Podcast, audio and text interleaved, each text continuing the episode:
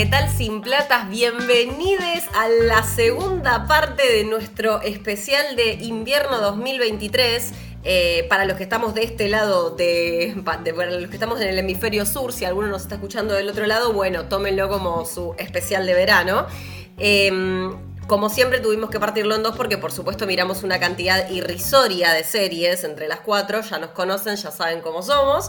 En el episodio anterior van a encontrar las series que estuvimos viendo en el Gran Videoclub Internet, en Prime Video y en HBO Max.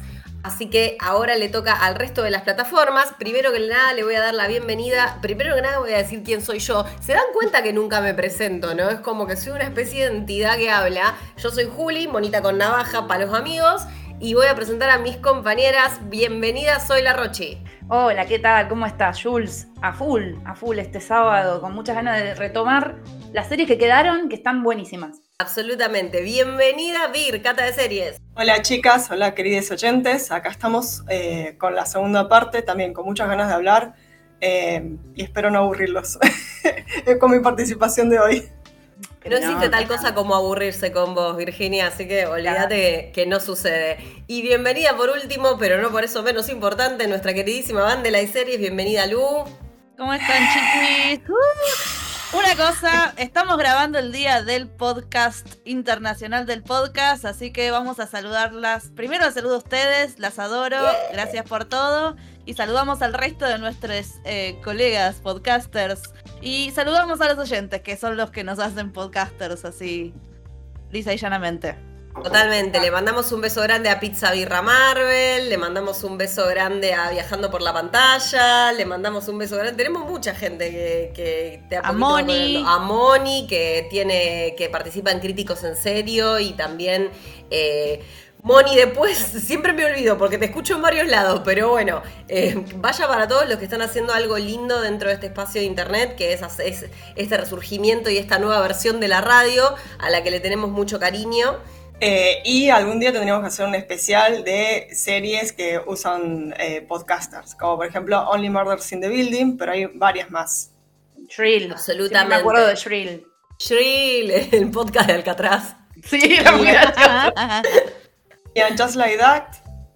En Just Like That también está el podcast de Carrie. Que no, sabía lo que era un podcast igual, porque lo usaban de radio, la verdad que era muy confuso. Bueno, todo era confusión en esa serie, convengamos. Quiero decir algo más. Vos hablaste del hemisferio norte. Hay mucha gente y yo quiero que se manifiesten. Hay gente de México que nos escuchan, hay gente, cinco oyentes de Alemania estoy viendo acá. En España ya sabemos que tenemos. Eh, Dinamarca, Canadá y uno de la India. Así que por favor manifiéstense, queremos saber quiénes son. Claro, nos es, es importante saber quiénes son. Queremos saber sus historias, porque ¿cómo puede ser que nos esté escuchando alguien en la India? Quiero saber, o sea, debe ser algún argentino, argentina perdida por allá. Yo cuando estuve viviendo afuera era como que me aferraba a todo, no sé, radio, podcast, lo que sea en, en argentino que podía, así que debe ser. Pero por favor, manifiéstense en el Instagram, en el mail, donde quieran. Sí, yo le voy a mandar un saludo a los colaboradores de La Forma del Cine, eh, que bueno, eh, tendría que hacerlo dentro del segmento, pero también les mando un saludo porque hoy es la, hoy es la, fecha, ¿no? Hoy es el, calendario, ¿no? El, efeméride. Este, a, a y a eh, Rincon Top y también a Pantalla Horizontal que han colaborado en este, en este segmento. Y bueno, besito, besito para todos. No nos olvidemos de Series Are the New Black también, que siempre nos apoya, así que un saludo para ustedes también. Bueno. Bueno, a lo... Gracias, gracias, gracias totales por sumarse a esta hermosa locura. Y bueno, ¿estamos listas para empezar? A por ello.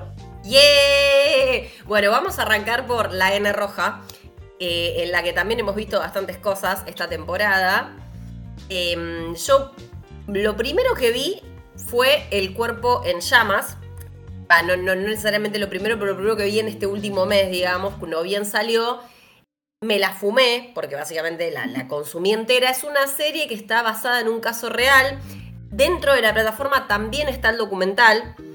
Y consiste básicamente en una policía que se llama Rosa Peral, que está en pareja con otro policía, peleando la custodia de su hija con otro policía y teniendo un amorío con otro policía. La cantidad de yuta por metro cuadrado en la serie es un montón. incalculable. La cuestión es que una noche el cadáver de Pedro, que es el novio actual de Rosa, aparece calcinado junto con su auto en un pantano y comienza una investigación que parece apuntar a la susodicha, a Rosa en cuestión.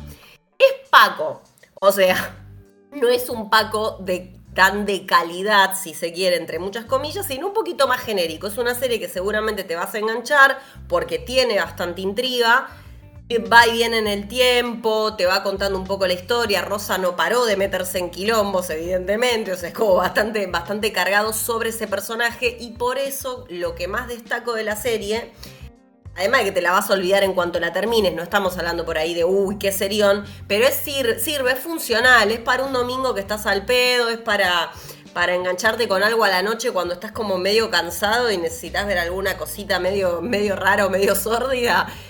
Eh, pero me sirve para destacar el laburo de Úrsula, de la señora Úrsula Corberó, que me parece que de la Casa de Papel para acá creció mucho como actriz, que está en proceso, yo creo que es, una, una, mina que a medida que vaya creciendo la vamos a ver laburar cada vez mejor, pero se nota mucho y para mí es el pilar de la serie, es lo más interesante que hay y no voy a decir más porque si la defino la limito.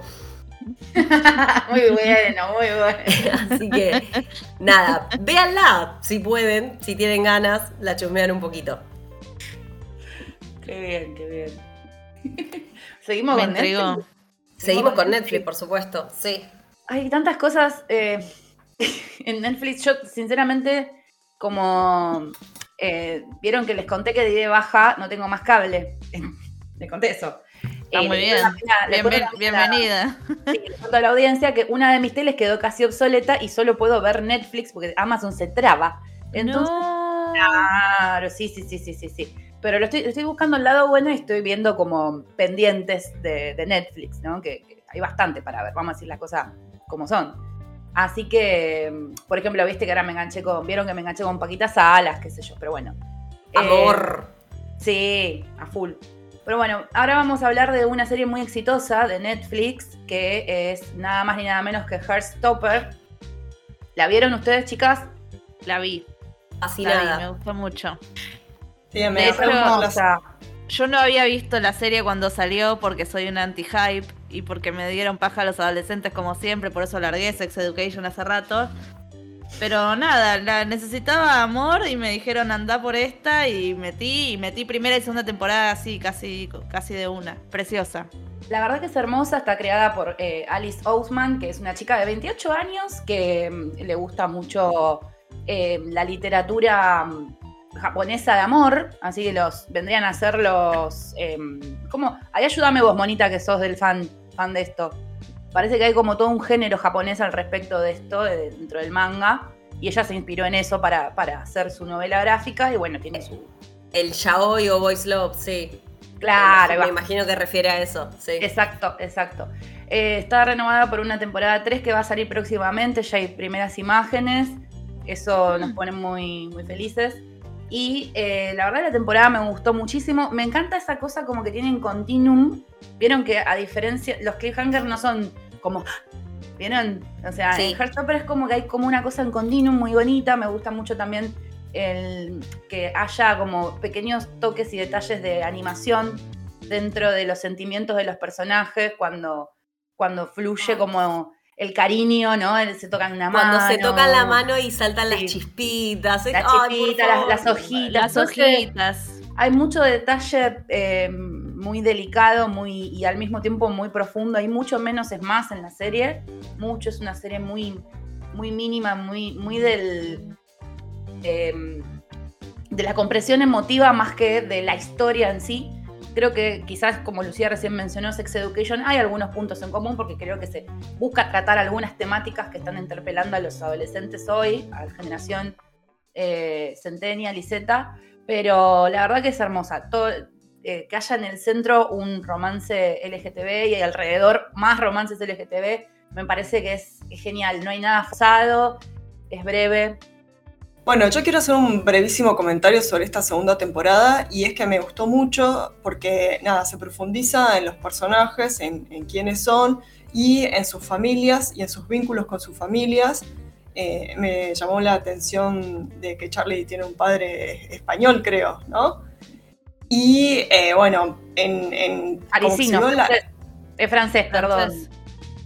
Eh, entonces lo confundí con el otro chico. ¿Cómo es? Eh, es que me sale Joe Locke, que es el actor, pero no me sale el... Eh, no, sí es Charlie, Nick es el, el que tiene el padre francés. Ah, es verdad, Nick tiene el padre francés, sí, ¿cierto? Sí, sí. Bien, sí, Charlie. Pero. Claro. ¿Cómo? Charlie es el protagonista. Yo, yo pensé que hablabas del otro. Sí, sí. Bueno, los backgrounds familiares de todos, incluso de las chicas y todo eso, y sentí que los personajes maduraron y, la serie también maduró, eh, como que dio un pasito más allá en, su, propuesta. Y nada, ir viendo cómo, qué caminos toman los chicos. Eh, Roche dice que está renovada para una tercera temporada, lo que yo no sé si se adapta el libro 3 y 4 o si vamos a tener una 4. Eso es algo que, me intriga. Pero bueno, me gustó mucho también que metieran algunos eh, desórdenes alimentarios en, varones, que es algo que no es tan común de ver. Sí, sí absolutamente. A mí me pasó, yo tuve la particularidad de que mi sobrina es muy fan de Heartstopper eh, de hecho, cuando fuimos a la feria del libro había un stand que te podías sacar una foto y te la devolvían dibujada. como, como, los dibujos que hace. ¿Es Charlie el que hace los dibujos o Nick? ¿Quién es el de los dos que dibuja? No, Tao. Estoy, o, él. No, Tao. Él.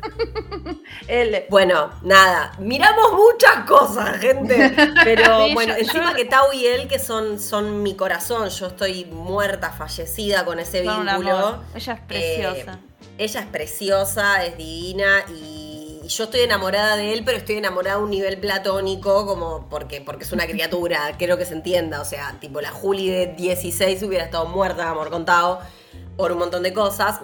Incluso es un personaje que uno dice, ay, qué tóxico se pone, pero no, es un pibe que está asustado porque están cambiando las cosas a su alrededor y siente que lo abandonan. Yo, qué sé yo, todos hemos estado ahí. Em, pero bueno, mi sobrina es muy fan y fue re lindo cuando la vi, como igual que con Lucía, la vi de un saque porque no había visto la temporada anterior y me fasciné y no podía parar porque era todo mimo al alma, todo amor, todo abrazo, en un momento donde me hacía falta. Y cuando le mando a mi sobrina, tipo, la acabo de terminar, es maravillosa. Y ella, ay, qué lindo, tía. Es como, ay, qué bueno. Y le dije, estoy re contenta de que vos, a la edad que tenés, tengas este tipo de productos. Porque yo no tuve esa suerte.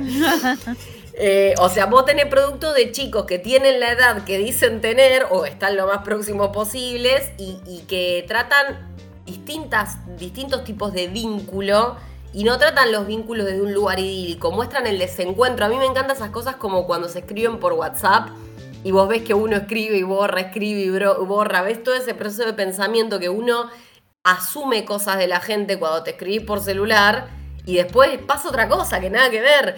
Eh, y, le dije que estaba re contenta de que tuviera series como esa, series que hasta meten, hasta hablan de asexualidad.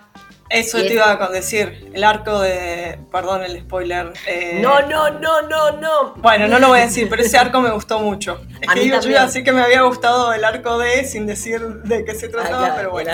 Ya que vos metiste el tema, no voy a decir el personaje. Ah, vayan a verla yo metí el tema, pero no digamos el personaje, pero sí, está bueno. Y Sex Education ya lo había hecho también. Creo que son series que se inscriben medio en la misma línea de decir, che, la experiencia del sexo es, inmensa. Puede haber una cantidad de combinaciones, pero en, todo, en, toda la diversidad sexual que solemos ver en la serie, rara vez se plantea el tema de qué pasa con la gente que efectivamente no siente deseo sexual.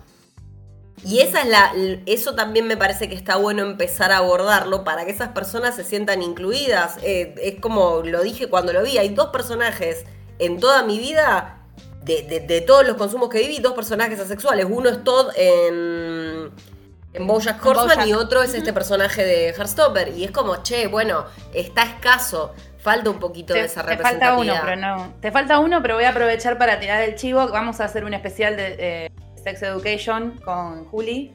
Sí. Y ahí hay otro, hola. Ahí hay otro, es verdad. eh, van a comentar ahí. Claro, la verdad que voy a spoilear también, más, voy a adelantar, mejor dicho, que me encantó Sex Education. Así, me encantó. Mucho. Me encantó. Eh, me sentí un poco perdida al principio, pero porque pasó mucho tiempo y porque me tuve un problemita de señora de que omití el resumen y no sabía dónde estaba parada. Así que si la van a ver, les recomiendo que busquen el resumen porque es muy necesario. y aparte está narrado por Gillian Anderson, te va a hacer feliz. O sea, Gillian Anderson contándote lo que pasó en la temporada anterior, ¿qué más querés? O sea, ya fue. Claro, claro, sí, sí, sí. Eh, em, Gillian Anderson hace la voz en off del conde, ¿no? De la película El Conde? No, no, no, eh, creo que es Helen Mirren. ¿Helen Mirren? Sí, yo pensé que era ¿eh? Gillian. Mira, me pareció Gillian, no sé. Ahora te digo, puede ser, eh, no sé, quizás estoy flasheando. Pues ese acento tan hermoso que tiene, me encanta cómo habla. Habla precioso. Bueno, entonces, Herstopper, mírenla, es breve, es llega al alma, es tierna, es cozy, es todo lo que está bien. Los va a hacer felices. Y hablando de tierno y cozy, em, vamos a hablar de animación. Vamos a hablar de eh, Este mundo no me hará una mala persona. No es muy cozy, ¿eh? ¿No? Pero no. Eh, bueno, es la. Asumí cosas. La segunda serie animada del historietista italiano Cero Calcare, eh, que retoma personajes de la primera, cortar por la línea de puntos. Em, les, advierto por sí, les advierto por si ya vieron la primera o intentaron ver la primera, como creo que le pasó a Lucía, y no pudieron con el ritmo de que mete al hablar. Bueno, esta segunda temporada es más lenta y de hecho se burla de su acento romano, que obviamente si no hablas italiano no, ni te das cuenta, y de lo rápido y atropellado que habla. Eh, esta serie, a diferencia de la primera, que era como más introspectiva y, sobre como las trayectorias personales de gente de 40 años, está bueno porque es otra manera de abordar la crisis, la famosa crisis de los 40 o de mediana edad, pero desde una manera más real eh, respecto a posibilidades de laburo, vínculos y, demás, eh, o por lo menos en gente eh, no necesariamente con las cosas tan aseguradas como hemos visto en otras series. Temporada, yo le diría, aunque no es una temporada porque cambia eh, el nombre, es mucho más social y política y eh, aborda cuestiones como eh, la inmigración, que es un tema recandente en Italia, los grupos nacionalistas que surgen como reacción a, este proceso. Bueno, en realidad han existido siempre, pero con esta situación quedan más expuestos y eh, cómo esos temas se entrelazan en la vida de la gente común, ¿sí? Y es re interesante porque no tiene posiciones maniqueas de sí, no, eh, a favor o en contra, sino que es re complejo cómo le pega a cada uno de los personajes en sus historias personales.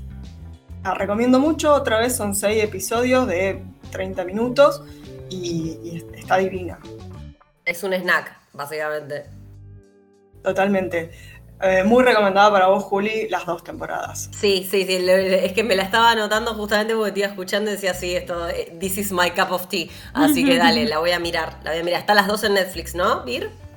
Exactamente. Que bueno, yo no tengo Netflix porque no me deja compartir, así que la vi por ahí. Eh, pero sí, es de Netflix. Bien, buenísimo. Buenísima la recomendación. Eh, hablando de Netflix, ahora voy a hacer un salto, un salto cuántico, porque voy a hablar de una cosa que no tiene nada que ver. Eh, por eso también cuando escuchan estos especiales, quédense tranquilos que todos van a encontrar algo que les guste, porque eh, Vamos y volvemos oscilamos mucho. El espectro es así de amplio. Y está Glamorous, una serie que se estrenó al filo del especial anterior y que no, no nos dejaste ponerla. No nos dejé ponerla, me sido una pesada. Al filo del episodio anterior, eh, Glamorous sale el mismo día que en Just Like That. Esto ustedes me dirán, ¿por qué? ¿Por qué es importante? ¿Por qué es relevante? Qué casualidad, ¿no? Qué casualidad, porque la protagonista de Glamorous es la señora Kim Cattrall. Y es una serie que es realmente muy divertida, yo por lo menos la pasé muy bien. Uno por ahí arranca y dice, bueno, esto va a ser medio pelotudo, viste, que tampoco es algo que esté mal. Y sin embargo está buena, es divertida, es graciosa, es bastante, me gustó, me llevó al corazón en un montón de cosas, especialmente su protagonista, Marco, eh, que es un, chico. sí, decilo. Sí, es un chico que da la sensación de estar avanzando hacia una transición, ¿sí? Digo eso. Sea, porque tampoco lo quiero afirmar de entrada, no es así como él se presenta cuando arranca la serie. Pero si buscas a la persona que hace el papel. Es trans, sí, es un actor trans. Pero una actriz trans, en realidad. Sí. Em, pero bueno, que ama la cosmetología y le gusta hacer mucho TikToks y mucha, muchos videos es como influencer. Es como influencer y es muy fan de la creadora de una marca de maquillajes que es precisamente Kim Cattrall. La conoce y tiene estas cosas, cosas que no te van a pasar en tu puta vida. o sea, está en un stand de maquillaje en el, en el shopping. Aparece Kim Cattrall, lo, eh, lo contrata para que vaya a trabajar con ella. Y el problema que me parece que también es la parte interesante de la serie, justamente como una marca de las más populares y las más icónicas empieza a tener problemas genuinos para pararse en un mundo que es completamente diferente. Entonces se habla de publicidad, se habla de transexualidad, hay mucho consumo de drogas recreativas que cada dos podcasts más o menos vuelvo a mirar a Virginia y a decirle hay que hacer ese especial porque cada vez que veo una serie digo cómo se empieza a ver cada vez más una distinción entre el consumo de drogas recreativo y lo que tiene que ver con un problema genuino de eh, adicción o de dependencia de las sustancias, digamos, porque hasta hace unos años atrás, si aparecía droga, aparecía sordidez, y ahora no es así, y me parece interesante para poder tratarlo. Em, pero bueno, la verdad es preciosa, son 10 episodios, son, está bien que es un poco más larga porque son episodios de 45, o sea, lleva un tiempo terminarla, pero está muy bien y Kim Catral que a mí me sorprendió, la rompe toda y no es, o sea, se despega completamente de Samantha, que era lo que a mí más me preocupaba quizás al verla. Es otro personaje y lo hace muy bien, así que chapó para Kim. Es, es, uno de estos productos bien de Netflix, ¿no? Como que bien hechos, lindos, bonitos, descansa cerebro un poco. Yo la pongo como mundo Emily in Paris, pero por el tono y por las cosas, pero con un papel mucho mejor. O sea, actores mejores, eh, la historia es mejor, el protagonista es súper entrañable y, lo querés ver que le vaya bien. Tipo a Emily, yo quiero que pierda siempre porque la detesto. bueno, un beso a Miss Benny. Miss Benny, que es el personaje de Marco. Miss Benny también. Que excelente laburo. Excelente, zarpado. Excelente. Espero que... haya más temporadas. Ay, ojalá, porque aparte el binomio del con Kim es fantástico. o sea, tiene buena química con todos, pero, pero sí. Y está buenísimo eso que decís de, claro, es una empresa de maquillaje como muy de alta costura y de señoras y como encontrar el momento en el, en el mundo nuevo este de gente joven y, con un montón de, ¿cómo se dice?, de la comunidad LGBT, quiero decir, un montón de diversidades, como para no caer, eh, y porque las señoras se van a morir en un momento y el que te tiene que comprar es este, esta nueva gente. Así que bueno, ahí están. Totalmente. Em, otra persona que tuvo una, una panzada, un atracón, una obsesión durante este mes fue la señora Rochi, pero no con una comedia. Rochi se fue al, oscuro. Se fue, se fue al pasado. Y al pasado se sumergió en la profundidad de Rochi. Tú no puedes ser Darks, o tal vez sí, no sé quién seas. Eh, soy tan Darks. Bueno, me encanta. Sí, tuve un problema con ese videito, ese, ese viral del Darks. Bueno, no, no fue Darks la serie, sino que la serie fue Narcos. Eh, me vi las seis temporadas de Narcos. Eh, Ay, no. no, no, me encanta, digo, pero fa. Sí, estoy muy, muy, muy, muy, muy cebada esperando un nuevo producto de esta, de esta dupla. De este Chris, no me acuerdo el apellido, ahora les digo cómo se llama el chabón y qué sé yo. Pero bueno, para decirles que em, Voy a tratar de ser breve, pero es una serie que está espectacular. Tengo entendido que fue como el primer mega gancho de Netflix, fue como, como el primer hitazo de Netflix. Em, y con razón, sinceramente, para fans de, em, de, Breaking Bad creo que es genial como bálsamo si te quedaste muy mm. cebado con todo ese universo. Y quizás te pegue un poco más la realidad, em, creo que está muy bien elaborado todo lo que es la visión latinoamericana. Hay mucho respeto por eh, la cultura latinoamericana en general. Si hay gringos que hablan en inglés, son, eh, perdón, hay gringos que hablan en castellano, hablan bien en castellano. Eso es rarísimo. Está muy respetado eh, el idioma español en castellano. Em, hay pocos argentinos, con excepción que en la última temporada está el protagonista de la película del Ángel, la de Sebastián Ortega. El hijo de Perro. Sí, me olvidé. ¿Cómo? Lorenzo, Lolo, ¿no es? Creo que es Lolo Ferro, sí. Eh, está él, que es bastante importante el, rol que tiene y de hecho fue como el puntapié para el ángel después, porque Luis Ortega dirige varios de los episodios ah, mira vos. De, la última temporada de Narcos México. Bien, la cosa con Narcos es así. Son seis temporadas. Tres temporadas ocurren en Colombia y tres temporadas ocurren en México. Las primeras temporadas de del primer bloque de tres, uno y dos, tienen a Pablito Escobar como eh, protagonista absoluto, el rey de todo, eh, en sentido del peso dramático, lo estoy diciendo no porque me parezca un rey Pablito, eh, protagonizada por Wagner Maura, que hace de, que es un brasilero haciendo de, de, Pablo Escobar, pero lo hace increíble, es el mejor Pablo Escobar que vi, miren que vi basura de Pablo Escobar, leí cosas y esto es lo mejor que vi. Al tiempo, al segundo episodio, ya el acentito mínimo que se siente brasilero se le, se pierde por el talento que tiene el tipo, las posturas, el timing que tiene para hablar, es maravilloso, es un espectáculo. Todo el casting es buenísimo. Eh, en su momento, cuando estaba cebada, me fijé quién era la directora de casting porque no podía creerlo. Era espectacular. Sí, es muy buena la ambientación. Todo el material de archivo que acompaña la narración está bárbaro. Eh, cómo nos posicionan, las reflexiones que hay, si bien hay alguna que otra cosa medio Wild Savior por momentos, porque es una producción ante todo norteamericana, eh, me parece que no hay como, no está ni de un lado ni del otro, ¿sí? Esto me pasa también en Fauda, que es otra serie que me gusta mucho, del mismo estilo, ¿no? Espionaje, eh, esta cosa de eh, que el enfoque esté en una unidad especial, en este caso es la DEA, ¿sí?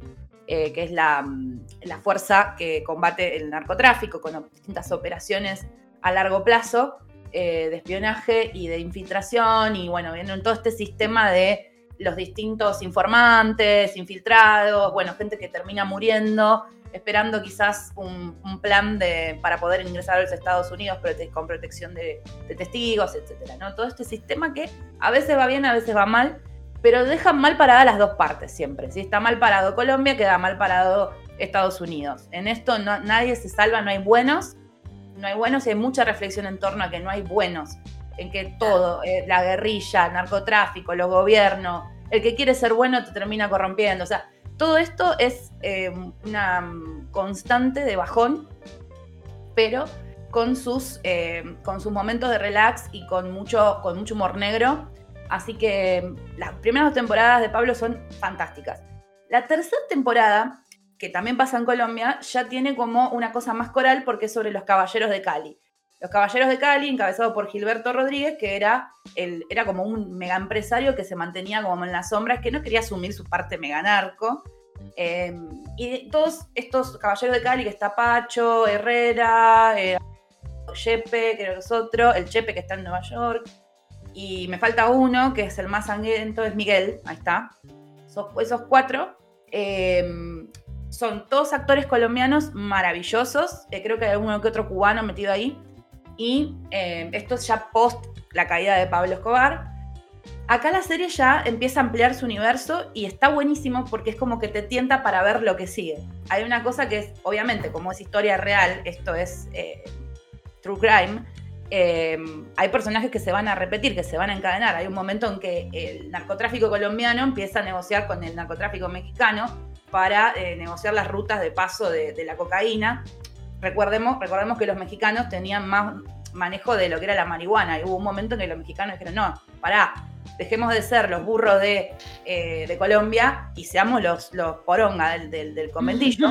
y esa transición está entre la final de la temporada 3 de, Narcos y el comienzo de la temporada 1 del segundo bloque Narcos México.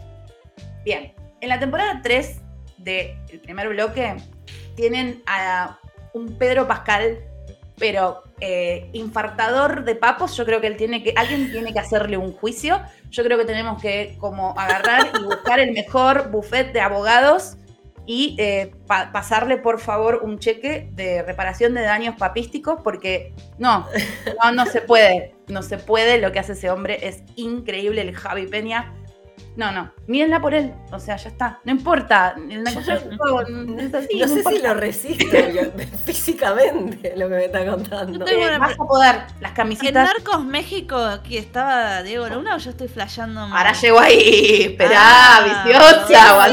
Diego Luna. No, hermana, voy a estar muerta. Es que era un montón, era como que no, no podías parar. No, pero Javi Peña que está interpretado por Pedro Pascal. El otro, el gringo rubio no está mal. Ya le digo el nombre del actor, que es un capo total. Eh, Boyd Holbrook es muy bueno, él también. Es, zarpado actor. no me gusta físicamente igual, pero, es, muy buen actor. La rompe, chicas, la rompe. Es, que es genial, imagínense, Pedro Pascal, este Boyd, eh, Wagner Maura, o sea, es increíble. Las dos temporadas de principio es un nivel impresionante. La tres tiene más protagonismo de Javi, o sea, nos sacamos a Wagner, pero tenemos a Javi. Bien, entonces, nada, maravillosa. La verdad que la pasé muy, muy bien y muy, muy mal al mismo tiempo. Eh, importante el personaje de Amado, que es el que después va a desarrollarse más en lo que sigue. Eh, que no sé cómo se llama el actor. Ay, pero también es muy sexy, chicas. Es como un es como el pianista de Colombia, chicas. Es, es eh, ¿Cómo se llama el chabón de pianista? José María Jaspic dice. Ay, por favor, por favor. Yo encima, no, no, no, no, no podía más. Amado, Amado es increíble. Bueno, es, como, es el que interpreta al Señor de los Cielos después. Es el, narco llamado el Señor de los Cielos que pasaba con las rutas aéreas. Sí, Es muy loco cuando ves esas series traumáticas, porque en general este tipo de series yo vengo de haber visto epitafios que que bueno, que al final hablamos de HBO la vez pasada y no la pude, no la pude meter ahora, maldición, pero la voy a meter en el próximo especial. Y a mí me pasaba lo mismo, las series son series que son sórdidas, que no la pasás bien en ningún momento y sin embargo hay gente hermosa, entonces hay como... es, Eros y Tánatos, ¿entendés? Claro. Las, dos pulsiones juntas y vos ahí en el medio. Como la vida. Es que me pasaba eso con Epitafio, que era como, ay, Viravent, te amo, Viravent, ay, qué miedo me das, Viravent, ay, qué horror, Viravent. No entendía nada.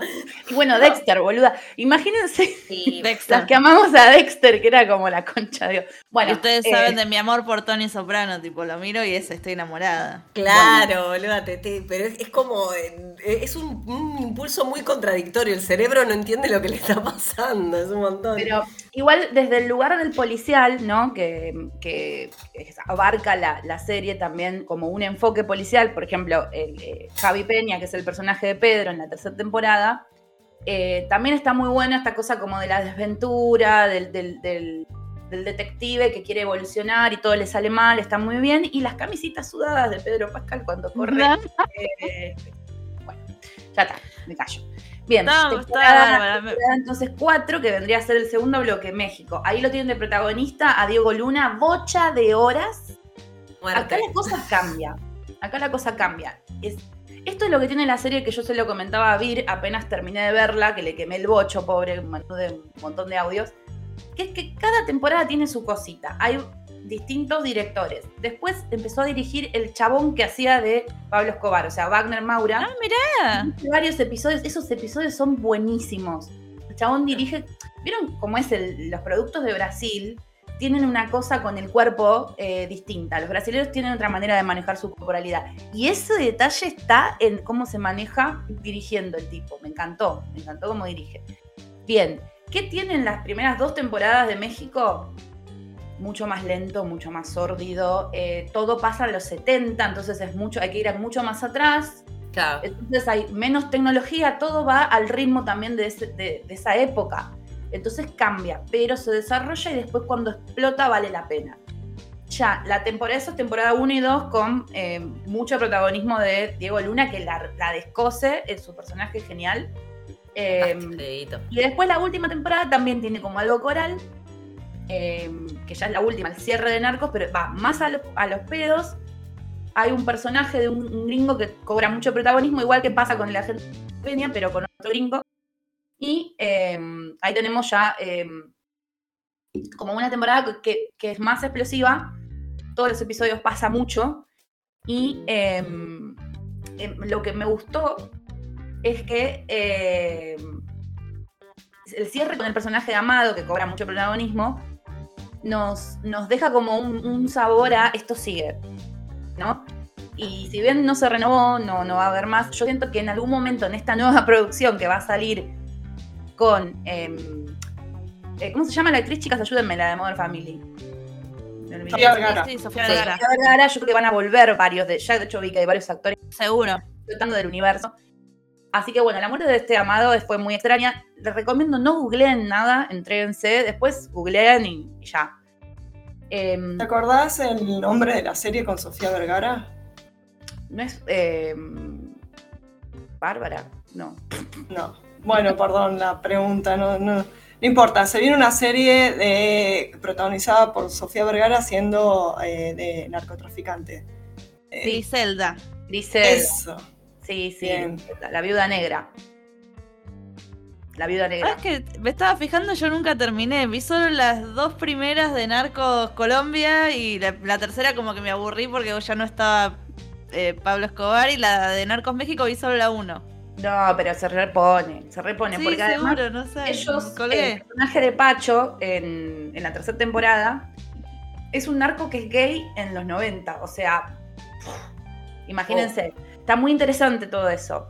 Eh, y además, em, los diferentes tratos que van haciendo, lo que va pasando. En Narcos México, la última temporada, esto lo que quería decir.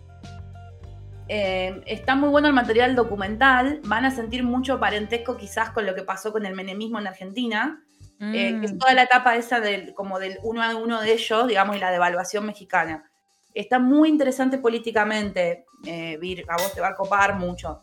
A mí me hizo enterarme de muchas cosas, me dio mucha cringe también al mismo tiempo por las eh, similitudes.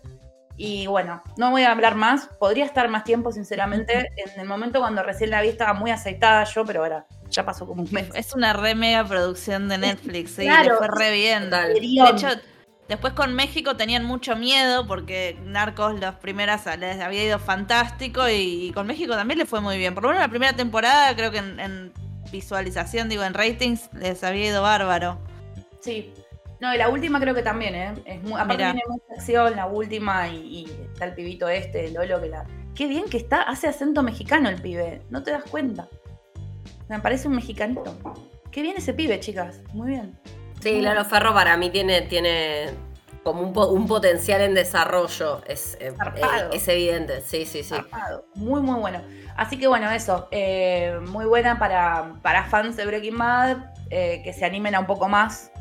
Y, y bueno, esta cosa quizás que van a encontrar de similitud, de hay mucho narco corrido también de fondo, ¿saben lo que es eso? Virginia Yo no. sabe, a ver hacer, Vir- encantó que hizo así. Tenía el micrófono apagado y estaba sintiendo con la cabeza. Es música que, digamos, los corridos son un tipo de música del norte mexicano. Y bueno, como a todo se le agrega el prefijo narco, son corridos con letras sobre narcotraficantes. Muero. Eh, a mí me gusta mucho uno que se llama eh, Camelia. No se llama así, bueno, pero es sobre una mujer que se hace cargo del- de la cosa. Maravilloso, lo voy a buscar. De hecho, en la serie Narcos, eh, a ver, obviamente por una cuestión que tiene que ver con cómo es históricamente el, el fragmento que se cuenta, no hay tantas mujeres tomando la posta, pero hay momentos que sí, que hubo minas que se hicieron cargo de, de bueno, buena parte del negocio, están muy bien las actrices. Eh, y bueno, hay mucho narco corrido que esto pasa en Breaking Bad. ¿Se acuerdan el de... que hay un Heisenberg. Claro, lo llamaban Heisenberg. no, no, no, no. Bueno, eso es el narco corrido. Ahora Shakira sacó un corrido hace poco que está cantando ella. ¿La vieron? ¿La del jefe?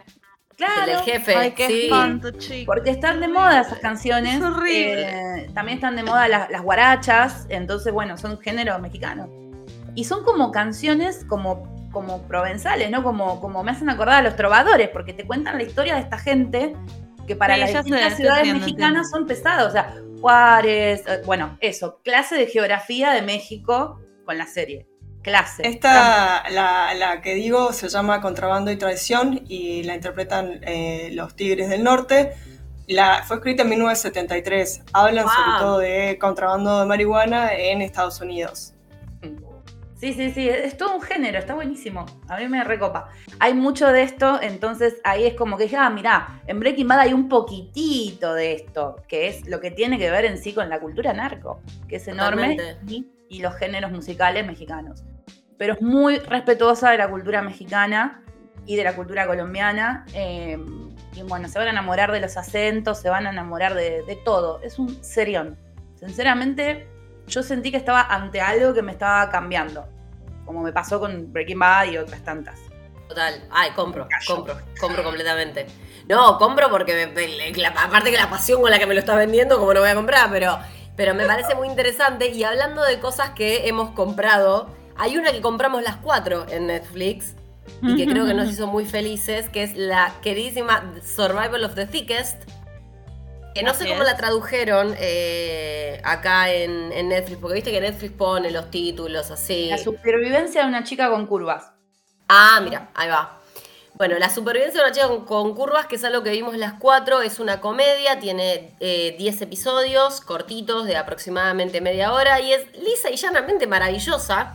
Maravillosa como Michelle Buteau, su protagonista, maravillosa como todo el elenco de secundarios que la acompaña, maravillosa en su concepto, maravillosa en su ejecución, nada, no sé, ayúdenme porque si no voy a vomitar flores de acá hasta que termine.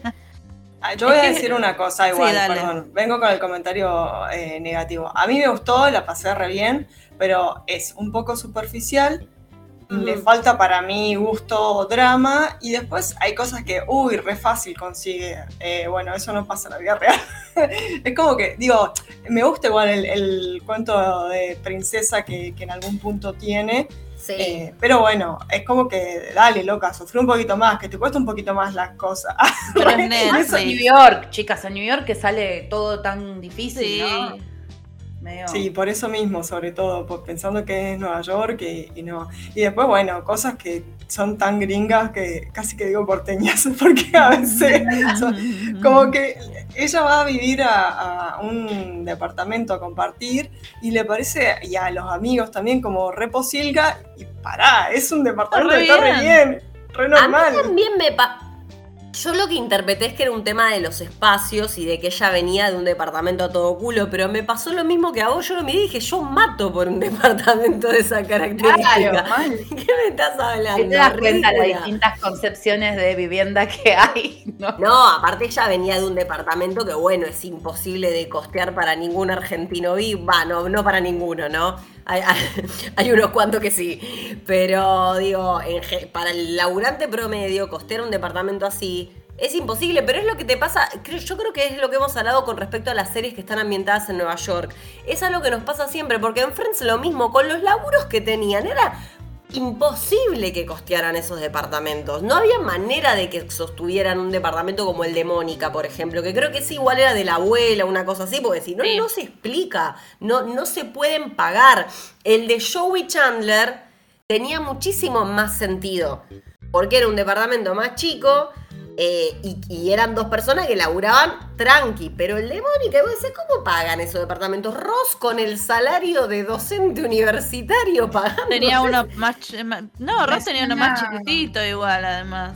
No, pero el de- tenía uno cheto, el de enfrente. Sí, el de enfrente. ¿De Tengo la voz dónde de- saliste? Floriana Junco. Bueno, en volviendo momento, ¿eh? a, ¿De qué viven? ¿De, qué viven? O sea, perdón, me, me- me fui por las ramas, pero sí. O también sí, es que los lo ves tipo tomando taxi todo el tiempo cuando es carísimo, hay mucho Claro, tal tránsito. Por eso me encanta. Hoy estaba viendo Star, Star Trek y que también lo vemos en Steel. Lo vi, eh, sí, no, eh.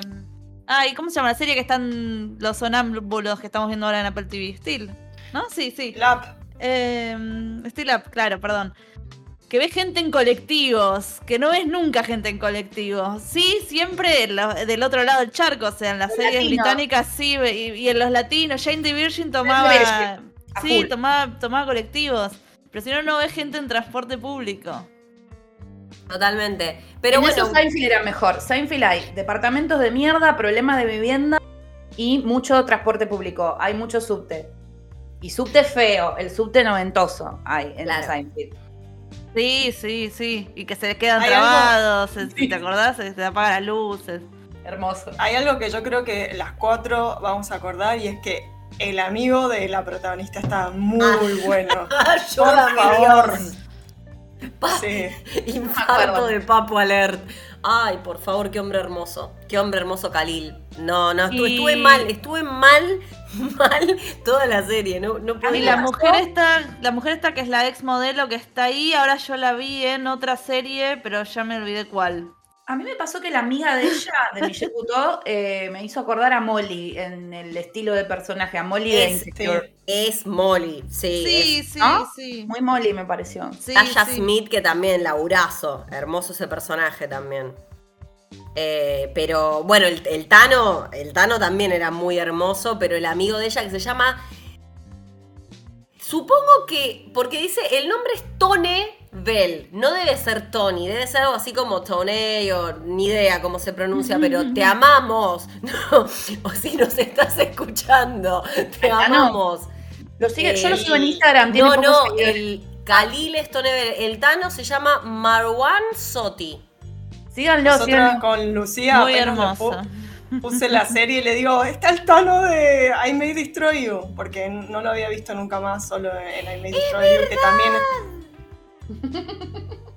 no, no, ni en pedo me di cuenta de pasaron mil años. Yo me acordé, la mujer esta está en otra serie que vamos a nombrar más abajo, que se llama The Other Black Girl, que la, la ex modelo. Acá es una ex una escritora, no importa. Ahora la, eh. ya volveremos a Star Plus. Bueno, pero básicamente es una serie muy, muy piola. También me, me gusta que cada vez hay más series, yo creo que hay una identificación, ¿no? Que nos pasa como millennials, que es imposible no vincularse, más allá de estas diferencias socioeconómicas y, todo lo que... Es imposible no vincularse con esto de que, de que a los 30 se suponía que de repente entendías todo y no, a los 30 empezás a no entender un carajo. O sea, todas las certezas que quedaban se hacen cenizas y tenés que empezar a pensar realmente qué es lo que querés hacer de la vida esta serie me parece que se inscribe un poco en eso, ¿no? Esta cosa de, no, la verdad que va a volar todo por los aires y al final lo que te sostiene son tus amigos, tus pasiones creativas, em, tenés que aprender a explorar y conocer cosas de cero de una manera totalmente diferente. Es un poco lo que pasa con Not Dead Yet, que ustedes hablaron la vez pasada, o sea, son series que creo que conectamos por ese lado, pero también es muy interesante eh, el, comentario que hacen sobre lo que tiene que ver con eh, racismo en la serie, que es corto, pero me parece muy atinado.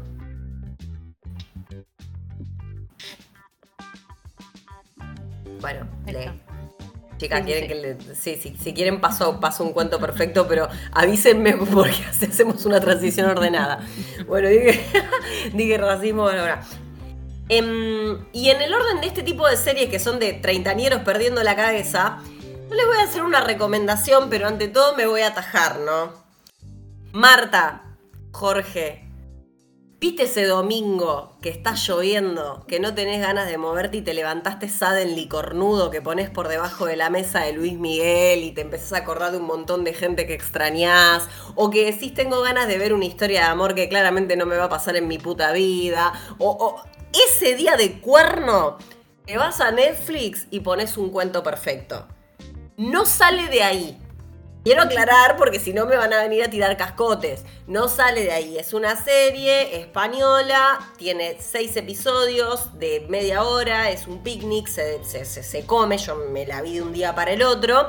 Y es una serie de una chica eh, que se llama Margot, en realidad es Margarita, pero se pone Margot para la, para la empresa en la que labura, no sé, White People Problems.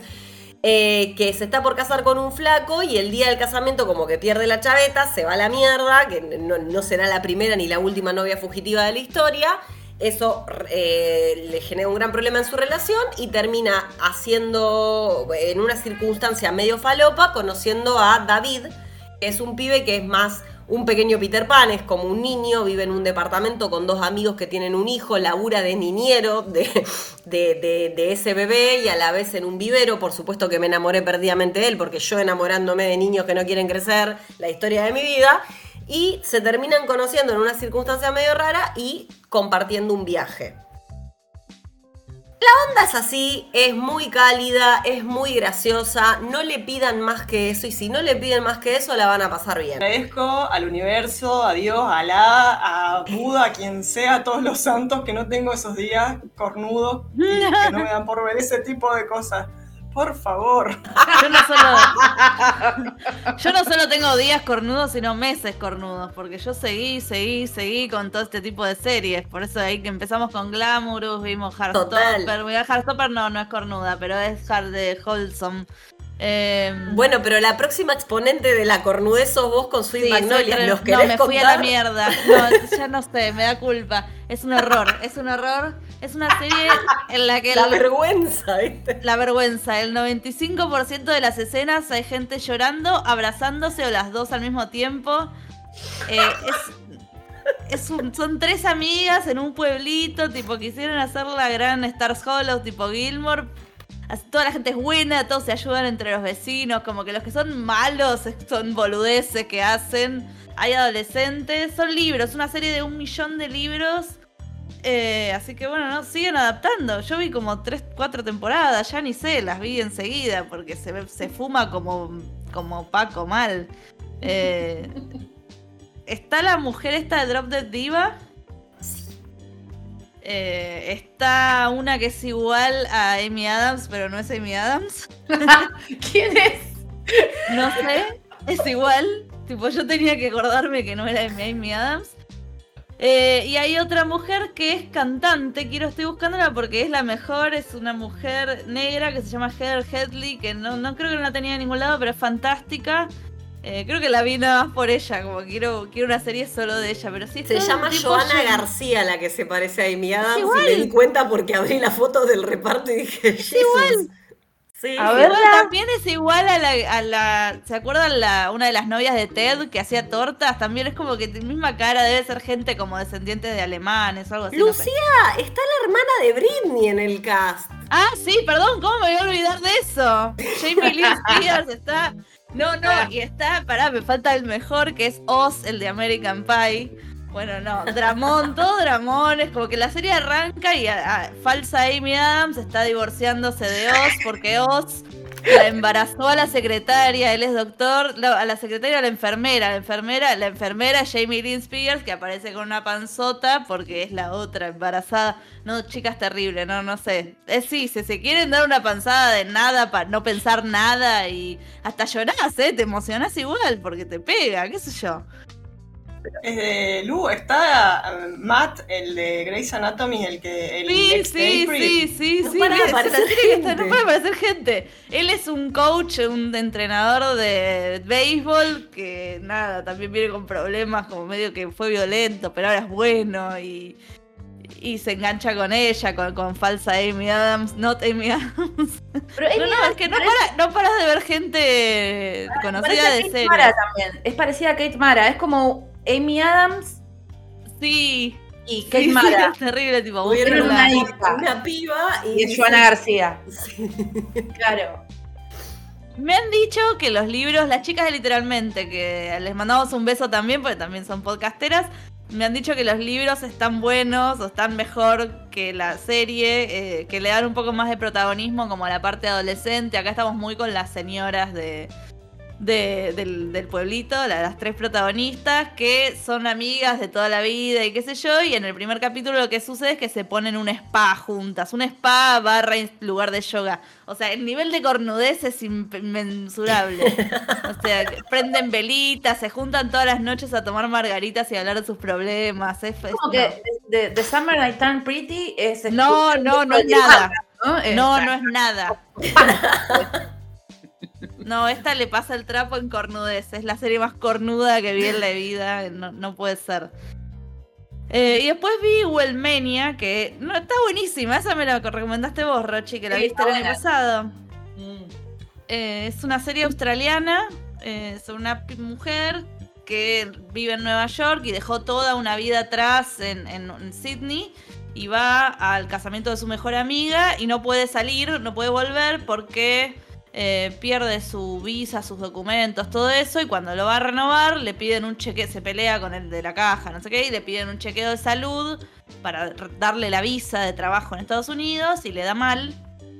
Eh, entonces tiene que hacer como todo un detox, una nada, dieta, ejercicio, toda la cosa así para, para poder recuperar su visa. Y en todo eso trata de reencontrarse nada con la vida que dejó, sus amigos, su hermano, su mamá, y como un duelo también ahí porque ella se fue a la mierda. Eh, y está, re linda, la verdad que está re linda. Está buena la reflexión que tiene sobre eh, el wellness, porque este juego de palabras de wellmania, o sea, wellmanía, con el wellness, que es esta cultura del bienestar, que al final es medio tóxica, ¿no? Porque si uno todo el tiempo quiere estar bien, como que termina estando mal. Y hay mucha reflexión sobre eso en la serie, muy bien la profundización, muy prolija, una muy linda escena musical con em, la canción de Starship eh, We Can Do This Together. Ay, sí, sí, Esa, sí. Lo estaba viendo y Kim Cattrall, jovencita, hacía de My My Mannequin. ¿Sabían eso? Sí, sí. Yo no sabía. No vi la película. Sí, sí, ella salió por ahí.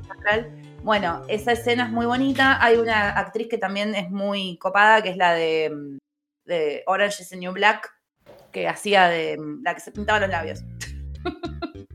¿Se acuerdan? Sí, sí, la, la, pareja, la, de Claro, la pareja de Natalia León, bueno, hace un personaje muy entrañable acá en Bohemia. Y, y esa escena es muy memorable. Para mí, es Está re buena, sí, hace una partera. Sí, me gustó mucho esa escena, me gustó mucho ese trip que tiene ella ahí, que queda como varada.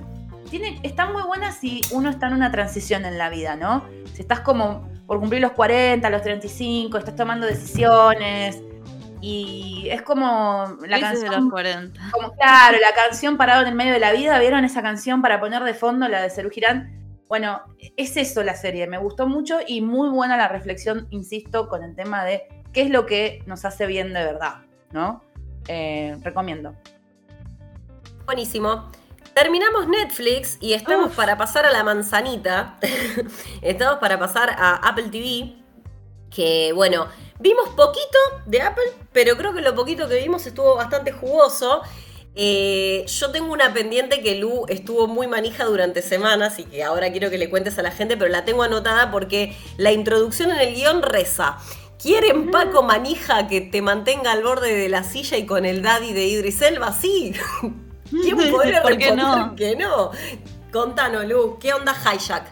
Eh, medio peli de Liam Neeson de justo estás ahí en el momento menos oportuno, te secuestran el avión y el que va a salvar las papas es el chabón ahí, el protagonista, por supuesto, el famoso Idris Elba. Él es un tipo que se dedica como a hacer negocios, a, mediar entre empresas y compradores y, comprados, como que la tiene de negociador. Eh, entonces, nada, se sube un avión volviendo de, creo que Turquía a Londres y, le secuestran el avión. ¿No es eh, Dubái? Dubái, puede ser. Sí, pero pasaban por. No, yo no la vi, pero. Sí, sí, puede ser, puede ser Dubái. La cosa es que después me confundo porque después pasaban por, por arriba de otras ciudades. Me acuerdo que todos pasaban por arriba de Estambul y eh, cosas. Eh, entonces lo tenés al tipo arriba del avión, tratando de ver qué puede hacer, eh, o negociar o algo con los secuestradores para salvar a todo el mundo, porque tiene alma de salvar a todo el mundo. Y son siete capítulos porque el vuelo dura siete horas, entonces cada hora es un capítulo, es casi, casi 24, ¿se acuerdan? Que era minuto a minuto, o sea, es en tiempo real. Eh, era re falopa. No sé, o sea, yo la vi semana a semana y me funcionó muy bien. No tengo idea cómo funciona bingearla. Quizás te saca eso, pero terminabas así con el culo en la silla que no podías más. Eh, tenés también después la gente en, tierra tratando de ver qué pasa, los políticos, ¿no? La, gente, ¿cómo se dice? El ministro de Defensa de, Inglaterra, eh, toda la gente en los controles aéreos eh, de ciudad a ciudad, porque cada vez que pasas por arriba de una ciudad te dicen hola, avión, Pepito, numerito, numerito, soy acá el control de Estambul, ¿cómo está? ¿Todo bien? hay todo un protocolo, obviamente me imagino que después de lo que pasó en Estados Unidos en el 911, entonces el piloto les tiene que contestar sí, sí, todo ok, tal cosa, y hay unos códigos que se dicen si no está todo bien. Eh, está buenísima. La verdad está bárbara. Eh, los pasajeros, obviamente, que también son todos personajes. Eh, porque nada, es un, es un hijack, es un secuestro. está, está fantástica, en serio. Mm, quiero. Yo se la recomendé. Sí. A mi viejo y estaba como loco y me decía, no, si estuvieran todos los capítulos yo me la veo entera de una. Sí, sí, yo también, me recostó esperar. Bueno, pero es una linda experiencia porque uno a veces también, es lo que decimos siempre, hay series que funcionan mejor con el semanal y series que se pueden bingear y series que por ahí funcionan distinto de las dos maneras. Yo cuando la vea te cuento. Muy probablemente me pase lo que le pasa a tu viejo, Ir, que va a ser como... ¿Dónde está Hijack? No está más. Se fue Hijack. Porque esas, esas cosas a mí me atrapan y me, me gustan un montón. Así que nada, recontra anotadísima. Lo cuenta como em, policial, ¿no? Esa. No, no, cero, cero. No, es un de thriller, no sé cómo decir. No, no. Es, película de Liam Neeson, ¿qué, qué es? Acción, no sé. ¿Qué? Sí, ponele. Algo, algo, es algo bastante extraño. Ahora en Apple también podemos decir que el invierno fue Rose Byrne Supremacy, ¿no? O sí, sea, fue como la temporada de la querida Rose con dos series de las que formo parte. Eh, así que si quieren empezar contándonos de Physical. Creo que la yo sola. Eh, es una serie que creo, la verdad que no investigué, pero parece que sí, terminó ya ahora con la tercera temporada. Sí, me está, Bill me está diciendo que sí, porque todo termina en tres temporadas en Apple. No todo. Eh, Juli está teniendo un accidente, pero vamos a seguir hablando. Eh, es una mujer instructora que quiere ser, sueña esto desde la primera temporada con ser instructora de aerobics, pero por eh, se engancha con, esta cosa porque tiene un TCA, un trastorno de conducta alimenticia. Entonces, bueno, hace esto después de unos atracos, después de unas cosas. Entonces, se engancha por ahí. Eh, pero le gusta y es buena, entonces en vez de ser, ¿cómo se dice? Eh, alumna de, los aerobics. Estamos en los 80, ¿eh? estamos en los 80 en San Diego, California. Así que en vez de ser alumna, se quiere ser profesora y quiere tener los videos de ejercicio y venderlos tipo Jane Fonda. Em, la verdad que está re buena, es, es medio darks, como dice Rochi, es, está buena, pero es, es, como comedia, no, es drama y con algunos chistes muy, muy ácidos. Y ella ella es fantástica. Buenísimo, la, esta también la quiero ver porque aparte cuanto más vea Rose... Ahora ya está cerrada además. Ya son tres y ya está. Ok. Buenísimo. Porque Rose también está en una de las favoritas, o sea, por lo menos en mi caso entra a mi top del año, que es Platonic. Pero no les vamos a contar mucho de Platonic. Vos cortame, Polu. no les vamos a contar mucho de Platonic. ¿Por qué, Rochi? Porque se viene un especial de Late Coming of Age y ahí vamos a darle un poco largo y tendido al género en sí, cine y series. Y esta es como espectacular para usar de modelo, para hablar de los tópicos que tiene, los, los lugares para, para explorar. Eh, igual nada, Seth. Seth Rogen, ya está. Corta la bocha. No, aparte Seth y Rose que funcionan, los que hayan visto mm, Malos Vecinos, una cosa así, Bad Neighbors, la que están con Zac Efron, se habrán dado cuenta, bueno, es una dupla que funciona muy bien, la, química entre ellos dos es fantástica. Platonic, eh, adelanto breve, son dos amigos, amigos de la universidad. Rose se casó, tuvo pibes, hizo una vida como un poquito más ordenada, entre muchas comillas, si se quiere. Will es un quilombo, está más cercano a cualquiera de todos, de todos nosotros. Y se vuelven a reencontrar y por supuesto, no sé si les pasa que hay algunas amistades que son de otra época de tu vida y cuando reconectas es como ese capítulo de How I Met Your Mother, cuando aparecen los, los amigos de otras épocas y la gente cambia, que Lily se pone a hablar como si fuera una chica negra. Ay, sí, ay, sí. Cosa creo que ya estaría medio cancel, pero estaba, estaba Ahora estaría medio cancel, pero digo, es una cosa, o que, o que Ted tiene el amigo ese con el que se grita ¡No, no, no, no! sí, sí, Entonces Hay, hay una dinámica así entre ellos, pero es realmente preciosa. Por eso no nos vamos a detener mucho acá porque la vamos a hablar en el especial, pero habla mucho de esto del post 30 y del todo se va a la mierda y de esa nueva manera de construirse a partir de las cosas que dejan de ser una certeza en tu vida. La vamos a meter después, pero Seth y Rose, véanla, son 10 capítulos y los va a hacer muy felices. Yo todavía me sigo riendo con el de la queta. Creo que Sí, yo también. lo vuelvo Es a ver, me sigo riendo. Lo Es maravilloso. Igual hay algo que quiero decir que es que hay muchas eh, producciones hoy por hoy reflexionando sobre la amistad y me recopa. Como el centro es la amistad, la historia central y la reflexión en torno a la amistad. En cine, en series, está mucho esto y me recopa. Acá en Platonic creo que es eso también lo que más me gustó. Y ni hablar cuando es la amistad entre el hombre y la mujer heteros, tan cuestionada siempre, tanto. Está muy bueno eso, ya lo, lo hablaremos. Em, otra serie que volvió, que está en la segunda temporada, que bueno, esta cosa de las ideas que salen bien una vez, ¿no? Nosotras Sí. el año pasado, en el especial de fin de año, les, les hablamos de The After Party.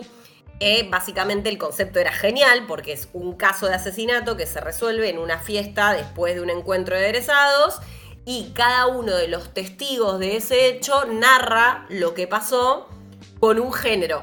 O sea, el capítulo se centra en un género musical, policial, comedia romántica.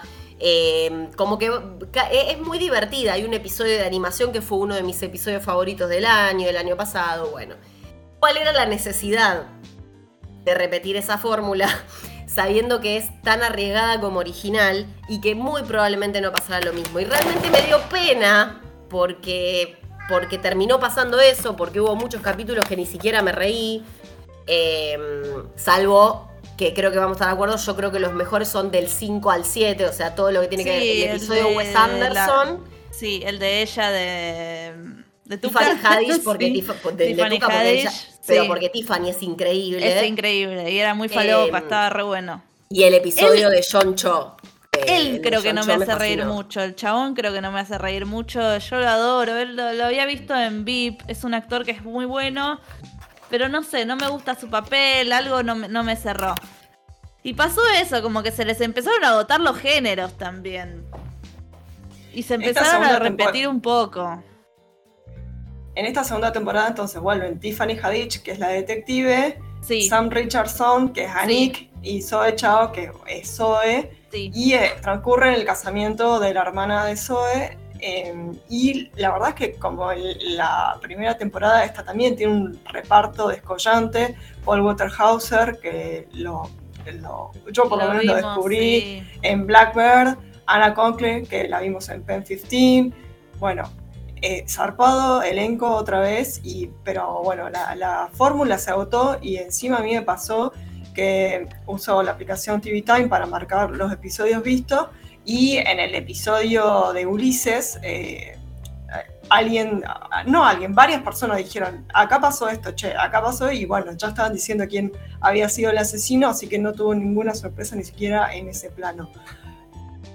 Creo que lo que más me gustó, voy a, eh, además de estos episodios que, que nombraban las chicas del medio, fueron los pósters de cada Sí, uno de los episodios como bárbaros. película. Tan bárbaros. Los postres bueno, están que- buenos, y también estaba muy buena la intro, otra vez. La intro de The After Siempre. Party, igual que el año pasado, es excelente porque Apple TV, perdón, le pone mucha guita a los, a los openings. Sí, sí, y aparte está re bueno porque vos veías, vi- viste que son todas las sombras y cada, y cada transición era un episodio. Entonces estaba re bueno, eh, pero, pero bueno, nada, listo, que se cancele el antro, lamentablemente, era una buena idea, no... Es una no- premisa fantástica. No, Quedó ahí. exprimamos las buenas premisas, No. porque pasa esto. A mí me dio mucha pena en serio, porque era como, che, yo en la primera me atoré de la risa con los capítulos. O sea, era otra cosa.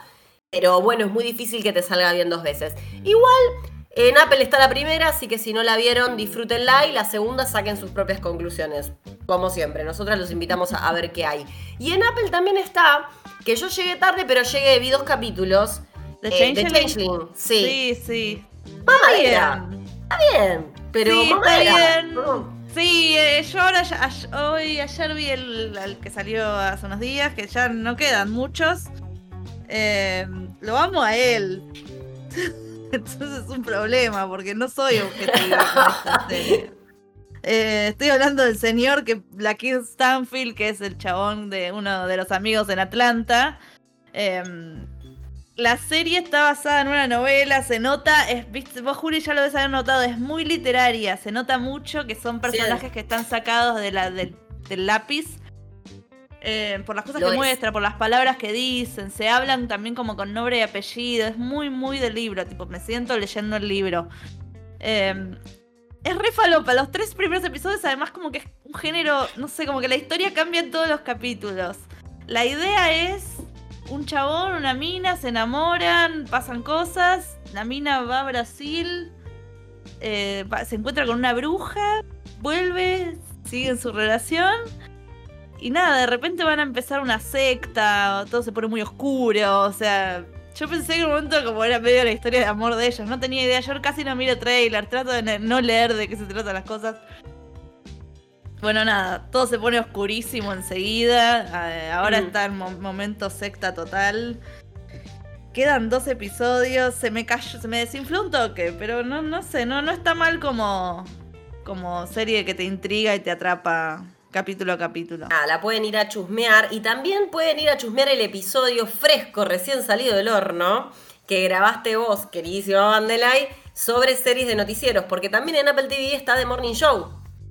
Sí, que acaba de arrancar su tercera temporada y está bárbara. Eh, repuntó mucho después de una bastante fallida segunda. Vir, vos viste la segunda temporada, ¿no? ¿Vos ves The Morning Show, no? Arranqué a verla y me quedé, no sé, en el 4. ¿La segunda? Me, costó, sí, me costó muchísimo. No, no, era bastante admirable. sí, así que no sé si eh, no sé si me puedo saltear la segunda, la típica pregunta. ¿Me no, puedo saltear? Mirala, mirala, pero, pero sí, los atravesó el COVID, es como que no sabían qué hacer con el personaje de Steve Carrer, me parece, pero lo lograron y la tercera está mejor. Está bien, Rochi, sí, a mí yo la como que es muy entretenida. Yo es que disfruto mucho de ver el casting, sinceramente. Sí, sí. Tengo eso. Me, me parece maravillosa Jen, me parece maravillosa Reese. Y ni a mí me costó mucho que, que volviera el personaje de, Steve Carell. En, este, en esta serie en particular no puedo, no me alcanza justamente con el elenco.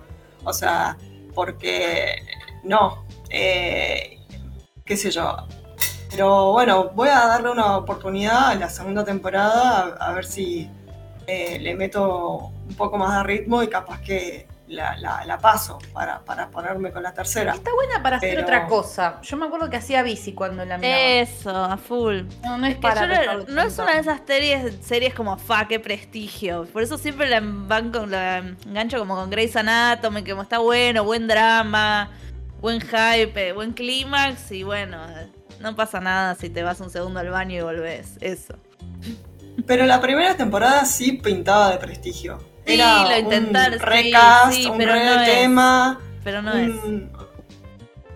Sí, después además escuché tus comentarios de que podría haber estado escrita por John Rhimes. Reside, sí. Entonces digo, bueno, eh, pero está bien no, no fue lo que quiso ser. No, para nada. Sí, la pintaron como, como algo como para, para ganar todos los semis nivel HBO y no, no lo es.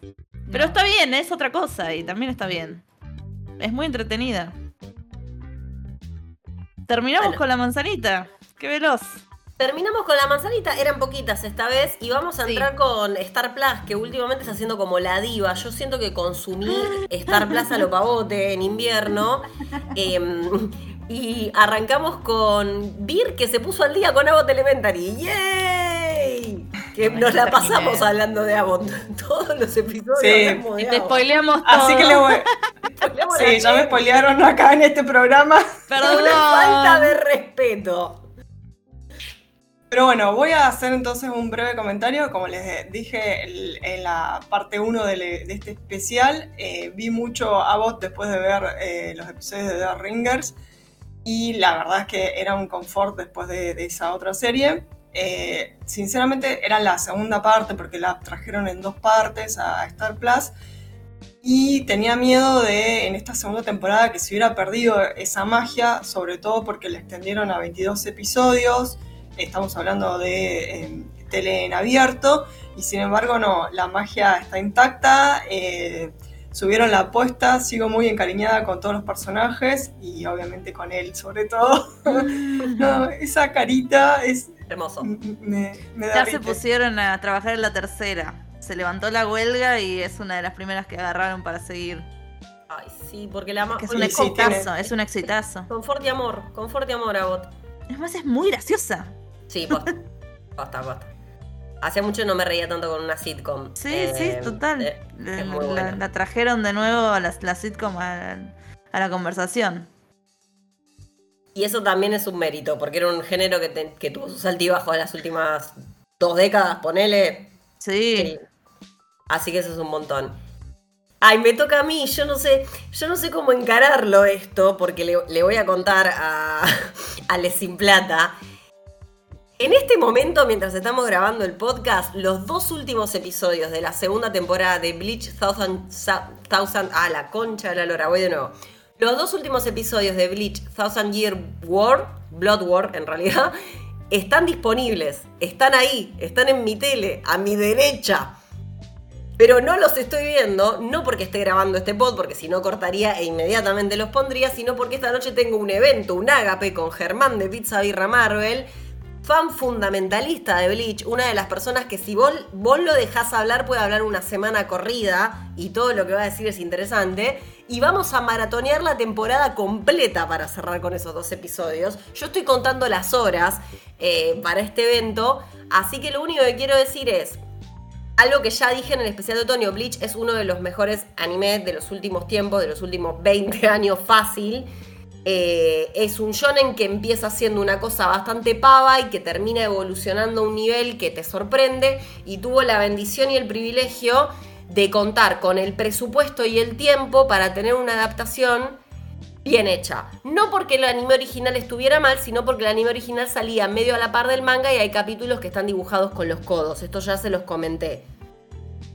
Juli, ilumíname, ¿qué es un shonen? ¿Un, un qué Un shonen es un anime, es una demografía dentro de lo que es el anime o el manga. Eh, shonen es muchacho son...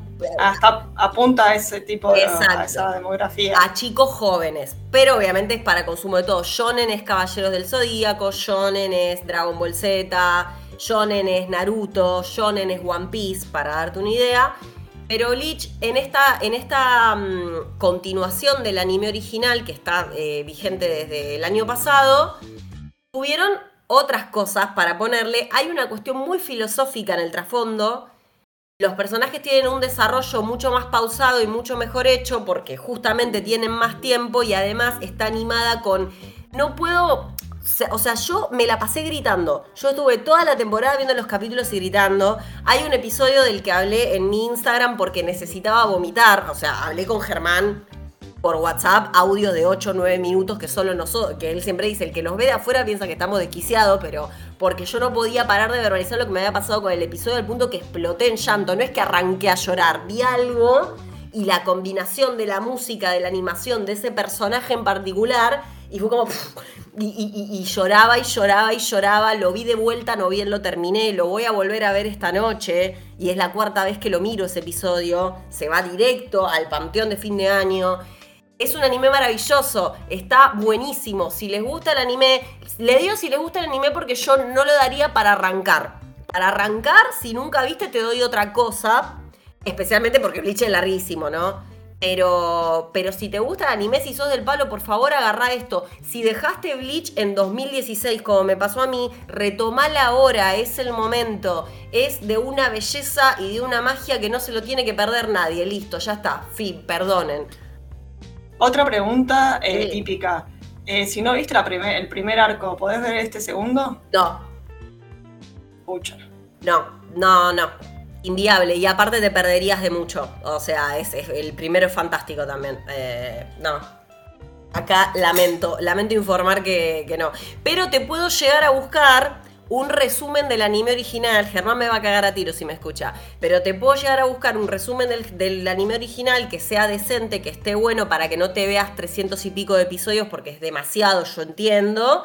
Y después podés agarrar esta sabiendo por lo menos de dónde viene, ¿no? Porque acá está la papa. El primero está buenísimo, pero la papa está acá. La papa arranca en este arco hay conflicto sociopolítico, Virginia, en este arco. O sea, es, ya te veo a, vos y a Germana siendo Charlie, el meme de, Charlie explicando. Eh, Sí, sí, sí, el de, el de Pepe. It's always sunny in Philadelphia. Sí, el Pepe de Silva. Pepe Silva.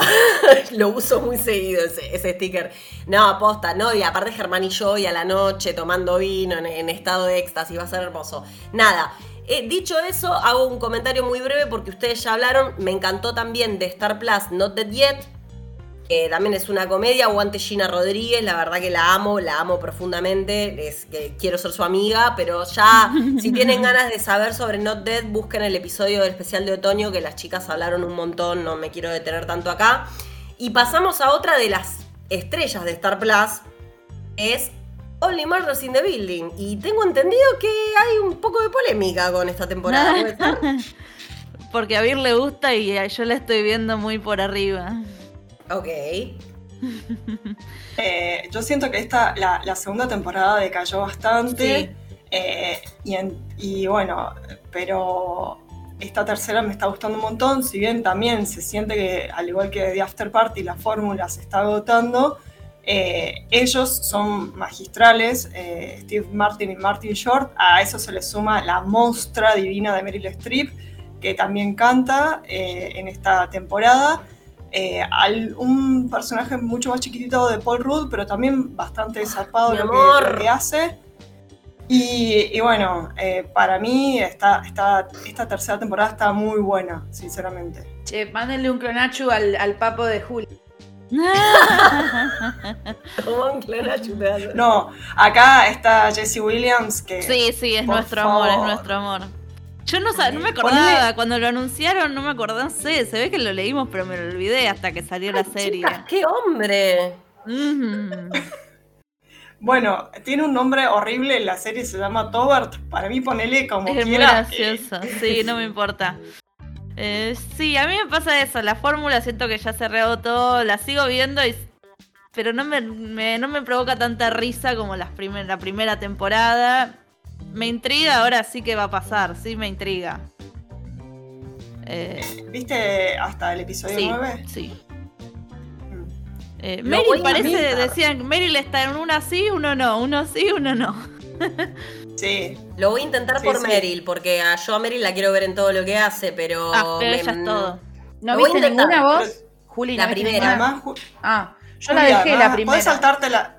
Sí se pueden saltar la segunda, y en esta tercera, eh, a full eh, comedia musical. Te digo, yo. Sí, está, bueno eso. A, mí al revés, me reafirma que no me gusta la comedia musical. me, acuerdo del, episodio de Shrinking en el que dice hay, que, que, la academia es el quinto infierno y uno de los círculos del infierno era la comedia musical. Bueno, totalmente de acuerdo. Ah, hay, un, hay un chiste meta muy hermoso sobre eso en Finding Neverland. Eh, de paso, ¿puedo pasar un mini chivo? Dale. Les recomiendo fervientemente seguir a Rebelio, Comedia Musical, y a Casa 5 Comedia, que son las dos academias donde mis amigues hacen obras. El otro día vimos una de Casa 5 que es Finding Neverland o Descubriendo Nunca Jamás, que está basada en... Hay una peli, de hecho, en el proceso creativo del autor de Peter Pan para escribir Peter Pan y la obra es maravillosa. Eh, vayan con pañuelitos porque por ahí les pasa que no, nadie les avisa como a mí, van como unos boludos maquillados con rímel y después salen hechos un mapache porque lloré como desconsolada. Eh, pero es una obra muy linda y tiene un chiste meta porque el tipo escribía otras, o sea, escribía obras de teatro y el tipo, el productor le pide algo nuevo y él le dice, ¿querés que hagamos una comedia musical? No, esa es la forma más baja del arte, ¿viste? es como un chiste meta y todos se cagan de risa. Eh, pero bueno, aprovecho a pasar ese chivo porque si no les pasa como a Vir, si efectivamente les gusta la comedia musical, síganlos porque son obras a precios accesibles con gente amateur que tiene un talento de la hostia y que no la van a, o sea, sí los van a ver en calle Corrientes, pero no los van a ver en los teatros de renombre y es una pena. Así que nada, un, chivo para el fan del teatro musical que eventualmente nos pueda estar escuchando. Bueno, seguimos un poco con Star Plus. Viene la estrella de Star Plus que es de ver, que todo el mundo la debe haber estado viendo hace poquito. Em, hicimos Busquen el episodio. Claro, hicimos un episodio de dos horas, las cuatro, hablando muchísimo sobre toda la serie, los simbolismos, todo. Rochi se mandó como una tesis al respecto. Está ahí, la amamos las cuatro. Eh, para todo el mundo es una de las series del año, una de las temporadas del año y así, eh, así tiene que ser. eh, qué sé yo, ¿qué más decir?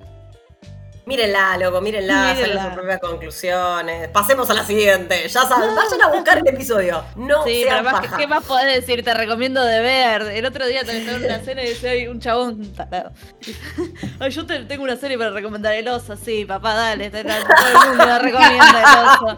Como te voy a recomendar una serie, pará, eh, cuidado. Friends. Y sí, dale. Ay, Dios.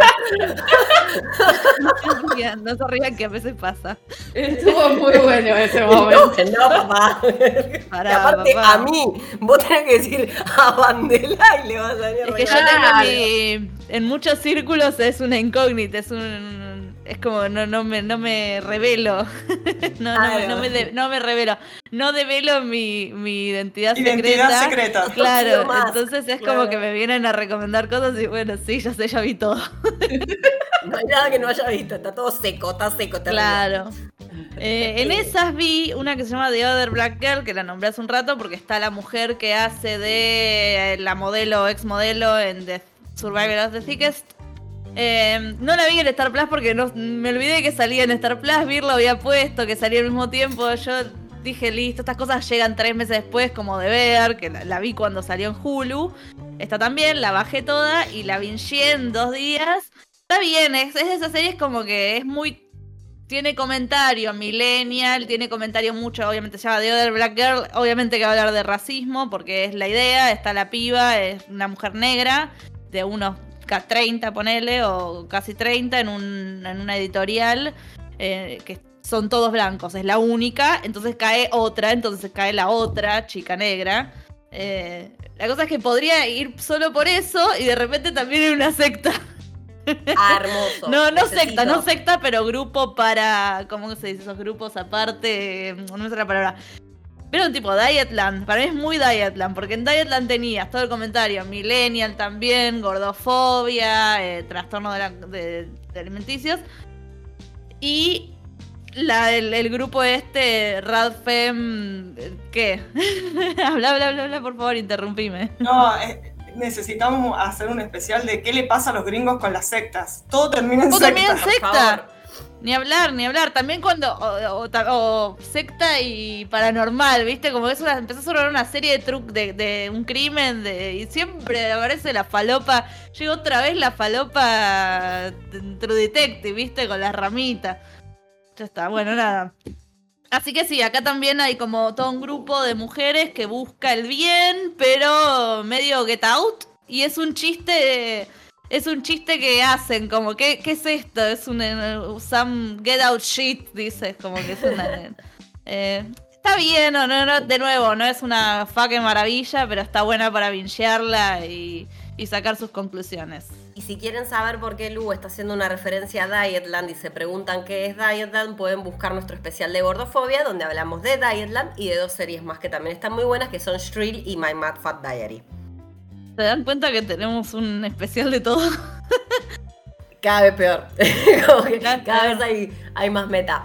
Tuve una recomendación eh, de Star Plus también de la queridísima Cata de Series que me gustó muchísimo. Pero no es para pasarla bien, o sea, ya les aviso que si están buscando algo para relajarse y estar tranquilos, esta serie no es, eh, pero es muy buena y se llama The Patient que tiene la ventaja de tener por un lado Donald Gleason, que es un tipo del que estoy perdidamente enamorada, a pesar de que no es, no, tengo una atracción física, me pasan cosas con Donald, no, entiendo de dónde vienen. Y un Steve Carrell en registro dramático, que si bien ya lo había visto en alguna otra oportunidad, nunca deja de sorprenderme, porque es un flaco que en The la rompe, y que tiene, va, The Office y en otros lugares, hasta en Virgen a los 40, viste, que era como que recién arrancaba, siempre fue muy bueno para la comedia, pero en el dramático a mí me parece que se supera. Es brillante. Es brillante. Y The Patient es una serie que es básicamente un psiquiatra que atiende a un, a un flaco que tiene una compulsión de asesinar gente él más o menos viene remando la situación hasta que un día el pibe decide que como no puede controlarse, va a secuestrarlo, lo secuestra, lo encierra en la casa para que lo ayude a tratarse. Eh, es desesperante, es una serie que te angustia muchísimo en todo momento, pero que además de tener el componente del suspenso y del encierro, tiene otro detalle más, que es que habla sobre religión.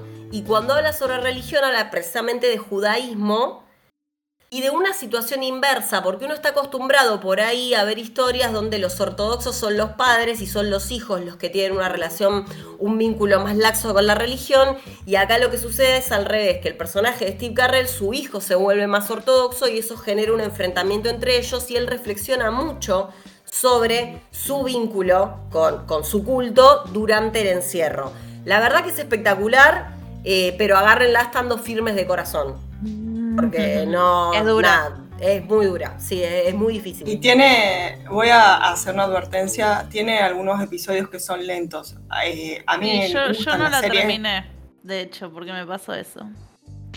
A mí me gustan las series lentas y entiendo que no a todo el mundo le pasa, entonces sí, empieza como muy arriba y después en un momento tiene eh, un, baja el ritmo y otra vez a lo último lo vuelve a subir a mí me, gustó muchísimo, incluso esas partes lentas de reflexión y de mucha digo, charla y eso. Eh, Juli, ¿vos viste Barry? Yo vi la primera temporada de Barry cuando me, no sé si ustedes se acuerdan que me había agarrado la demencia a principios de año de tratar de terminar Barry, Miss Maisel para, para ver los finales. Obviamente no iba a suceder, no me daban las horas del día y la tengo pendiente, pero la quiero agarrar con tranquilidad porque me parece maravillosa. La verdad, que la primera temporada me dejó como. El hijo de Steve Carrell es el hijo de mm, el profesor de teatro de Barry. Siempre, siempre es el hijo de. sí.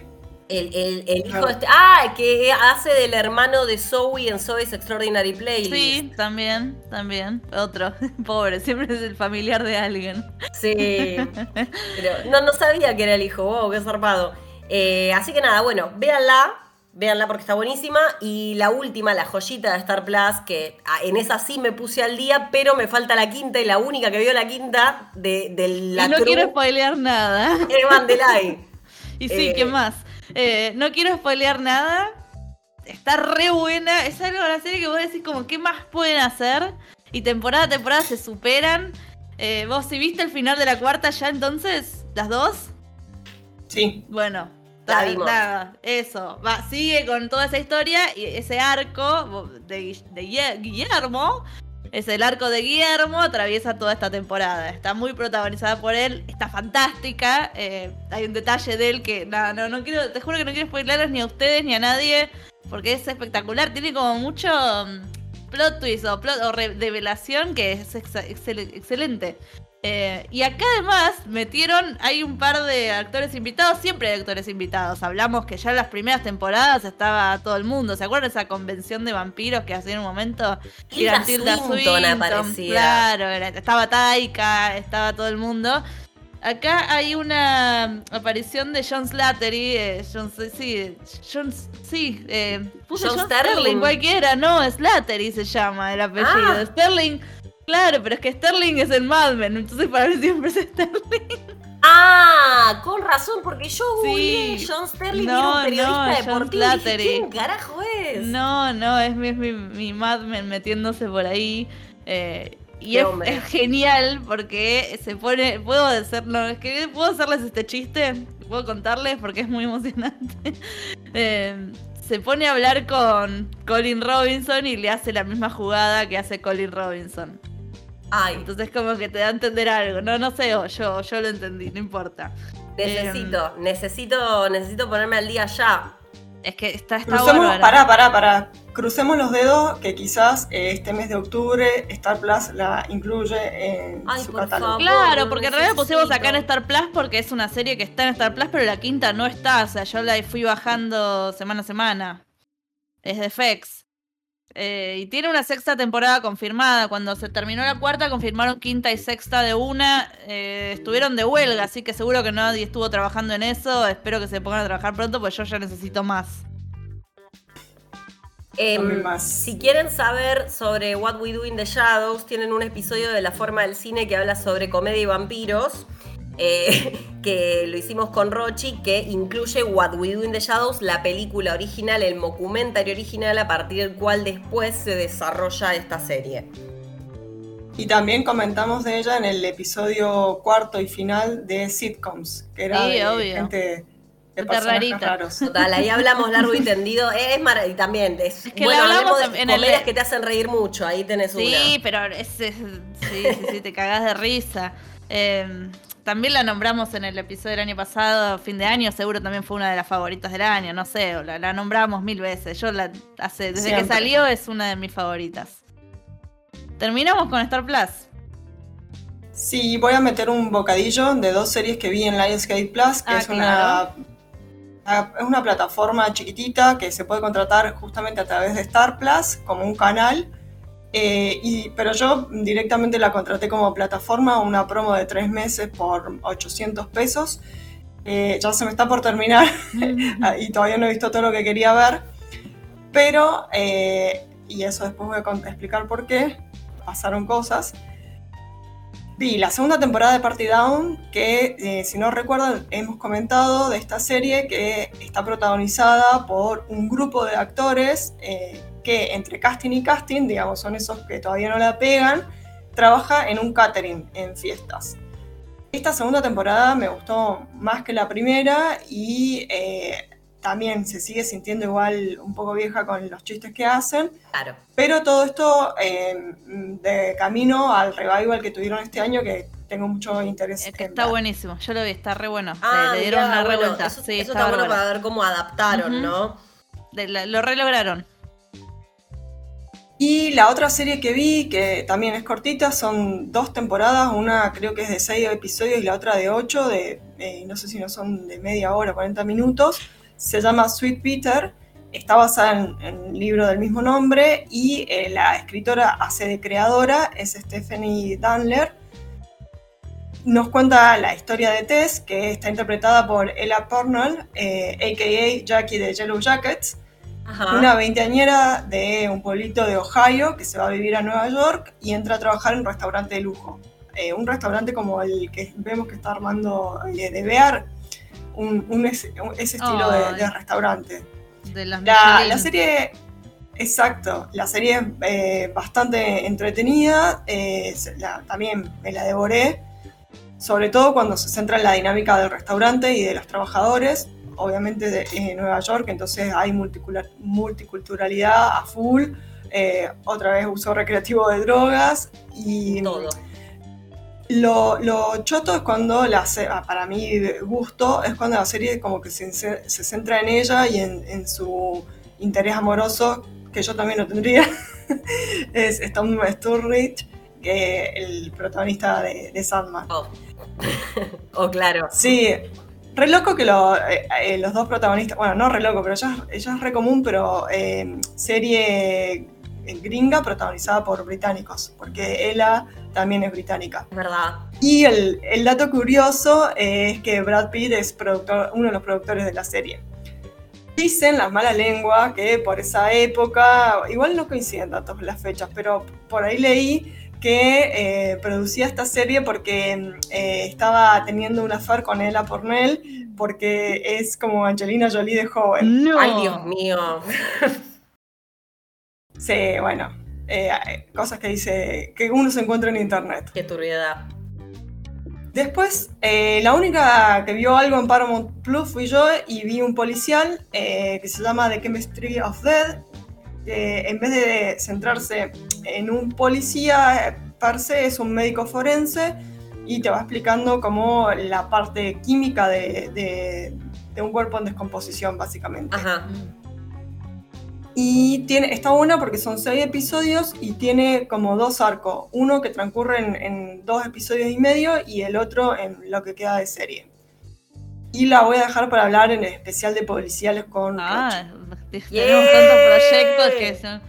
Ya tenemos como más de 140 episodios, así que si nos reconocen hace poco, vayan, porque tienen para entretenerse. Sí, o sea, nunca les va a pasar tipo, a ver, no hay nada de Sin Plata Nuevo, ¿la? no. Imposible. bueno, van a encontrar un montón. Y hablando de cosas nuevas, eh, entra una nueva jugadora, que hasta ahora en los especiales no había aparecido, que es la plataforma Filmin. ¿Nos querés contar? Sí, eh, Filmin es una plataforma de streaming española. Eh, los que nos escuchan desde allá eh, sabrán de qué estoy hablando, pero para el resto y que no, no sepan, se creó en 2008 con un catálogo de películas y series que, si me permiten mis compañeras la expresión y espero no ofender a los oyentes, te mojas toda. O sea, es zarpado, pero zarpado el catálogo. No, no, saben todas las películas que, se te ocurran de, digo, como esas, en los clásicos que decís, me falta ver esta película, bueno, está ahí. Una curaduría eh, increíble. Y en el caso de las series pasa lo mismo. Eh, yo siempre estaba atenta tipo, a lo que sacaban. Eh, traen muchas, eh, tanto películas como series ganadoras de festivales, o lo que, por ejemplo, ahora está San Sebastián y te pasan pelis capaz que estuvieron en el festival en otros años. Y bueno, tipo, yo veía las series que sacaban y me las bajaba cuando podía, cuando encontraba subtítulos, porque tienen muchas series europeas. Entonces, a veces cuesta encontrar subtítulos noruegos, daneses y demás. Eh, recuerdo que la segunda vez que vi a Rochi, ella estaba con un amigo de España, eh, Uri, y yo, tipo, lo primero que le dije fue, ¿tenés filming? Como diciendo, pasás tu, tu, tu test de mm, cinéfilo, seriéfilo, si, si tenés filming. Es como tener movie. Exactamente. Total, total. Bueno, y eh, ahí la primera con la que arranqué fue la que me dijo Vandelay, mirá esta serie, por favor. Así que si lo dice Vandelay, una es Soldado de Vandelay. Vamos, siempre, vamos. The Architect, ¿estás hablando? No, eh, de Newsreader. Ah, qué boluda, sí. es eh, un, un, drama australiano de, sobre un noticiero a principios de 1986 que escucharán explayarse en el especial de series y películas sobre periodismo. Eh, está re buena New Reader. Sí, está re buena. Está ahora con su tercera temporada. Eh, nada, son, son cortitos además. No, perdón, sí, segunda, segunda, segunda. Me confundí de segunda con tercera de Morning Show, segunda de Newsreader. Es que además hace poquito me la confirmaron la tercera. Va a tener ah. tercera. Yeah, vamos. Genial, no cancelan cosas, no se puede creer. Voy a aprovechar esto porque entre el episodio pasado que grabamos sobre especiales de, series de invierno, que yo vi Hills y dije que me encanta, qué sé yo, en estos días hasta que grabamos esta segunda parte me la cancelaron. Eh, y me quiero morir porque les dije que terminaba con un cliffhanger y qué sé yo, así que váyanse a la concha de la lora, Stars con Z. Alguien que me salve Hills porque voy a disfrazarme de, de lucha libre y voy a cagar a trompadas a todos podés volver a. Hills murió la metáfora. No. Voy, a hacer un, voy a hacer un comentario de Lucía. Y, y lo voy a, estaba, te escucho hablar y digo, Hills la tiene que rescatar Netflix y HBO tendría que comprar y traer estas series como The Newsreader. Sí, le iría bárbaro.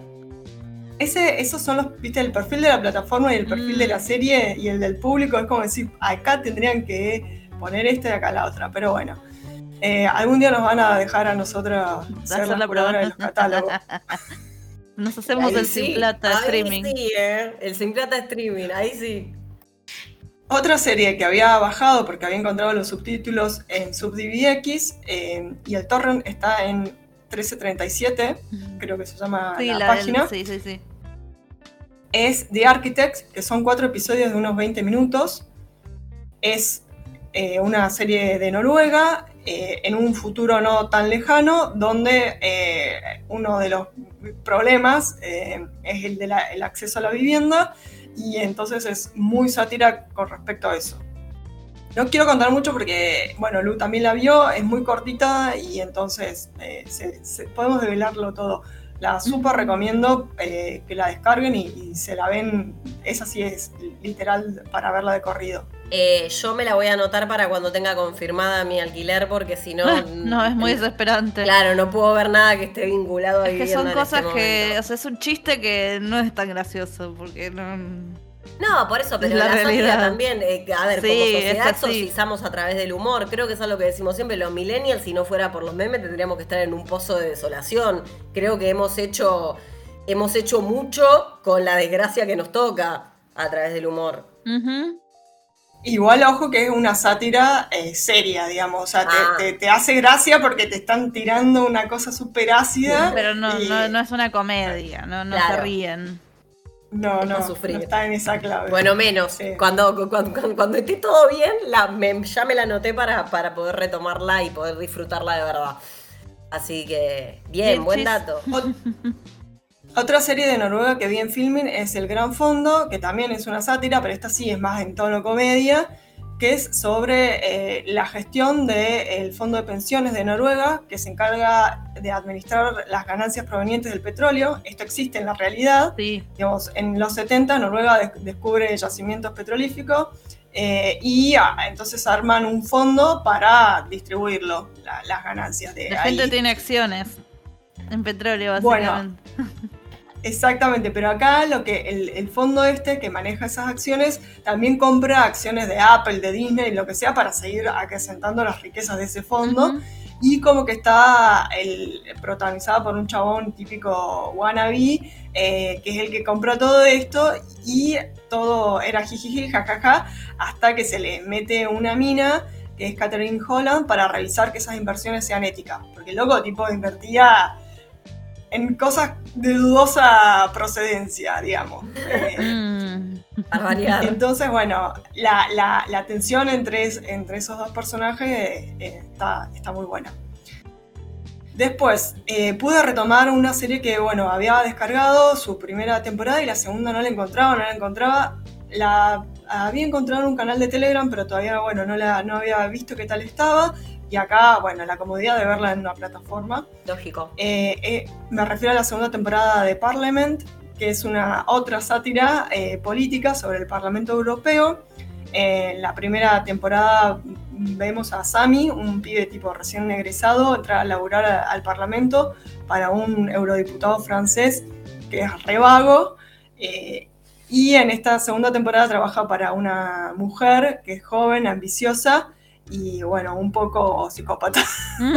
Tranqui. me parece interesante. Aparte, ah, son, son temporadas, dos temporadas de 10 episodios. Sí, ah, está saliendo justo ayer, creo que arrancó la tercera temporada de Parliament. Eh, es, es, así, es muy divertida y obviamente está hablada en francés, en alemán, en inglés. Bueno, eh, y, realmente está hecha yo creo que por alguien que tiene como bastante idea de, lo que pasa a nivel de política internacional porque tiene muchas cosas eh, de, la teoría, digamos. Otra serie que vi y que me voló la cabeza es La noche que Logan despertó. Es una miniserie de cinco episodios creada por el conocido director de cine eh, Javier Dolan, que también eh, protagoniza. Es un dramón con toques de suspenso, tiene thriller, em, cliffhanger. Eh, también se puede descargar y ver los subtítulos. Ah, esto está, transcurre en Canadá, en un pueblito de Quebec, entonces los subtítulos son medio jodidos, pero está por ahí todo disponible. En SubDVX están los subtítulos, pero hay que buscar primero bajar los subtítulos y ver en para qué versión están, y oh. luego salir a buscar el torrent. Mi recomendación. Eh, ah, perdón, perdón, perdón, perdón, voy a hacer un 10 pasos para atrás. Yo no les conté cómo llegué a esto. Resulta que acá te iba a decir, te iba a decir. La gente quiere saber. Bueno, eh, resulta que compré el paquete de Avast de antivirus. Había una oferta con 60% de descuento. Y compré todo el paquete así como venía. A mí me interesaba el antivirus y otra aplicación que tiene para limpiar la compu pero resulta que venía uno para eh, que te cambie la VPN. Esas cosas en general hay que pagarlas y, las que son gratuitas no siempre funcionan bien. Bueno, la, abro la aplicación, ah, a España, venga. Y eh, resulta que me, estando con la VPN España, me suscribí a Filming, eh, aceptó la tarjeta de crédito. También justo había una promoción de, de verano, eh, tres meses al precio de uno. Así que bueno, me pareció un negocio. Y resulta que prendo el tele, me fijo y estaba la aplicación de la VPN para el tele. Así que bueno, a lo, cada vez que prendo el tele, salió todo, no puedo creer. Todo cada vez que prendo el tele lo conecto como que estoy en España, eh, eh, ya bajé la aplicación de filming y lo veo directamente desde el tele. Así que súper práctico y cómodo y es como si estuviera acá. Eh, si algún día o si algún oyente español me está escuchando y conoce a los directivos de filming, por favor que, que, la traigan a América Latina. acá en Argentina, que somos bastante snob, saben cómo vamos a entrar todos en manada a esa plataforma. ¿Hay cara? Eh, es un poco más cara por ahí que otras plataformas, eh, pero creo que está como unos 8 euros el mes, pero tienen promociones, eh, así como esta que yo agarré de 3x1, o creo que si pagas el año completo pagas 10 meses. yo creo que, que, sí, que vale la pena igual. También hay una cosa que yo no hago, pero que sé que se hace mucho, que es esto de rotar plataformas. Entonces, bueno, yo ahora, estos tres meses que tengo esta plataforma, estoy viendo solo filming y he apartado, congelado todo lo que se está estrenando en el resto de las plataformas, eh, porque estoy sacándole provecho a esto. Estoy viendo las series que tenía pendientes de, que, las que son más difíciles de conseguir también. Creo que lo hacen más en otros países. Acá medio que metemos una y, le das hasta la muerte. Por eso también cuánta gente mantiene Netflix y ya podrían cambiar, ¿no? Y no. Sí, es que, todo el mundo dice, pero yo ya tengo Netflix.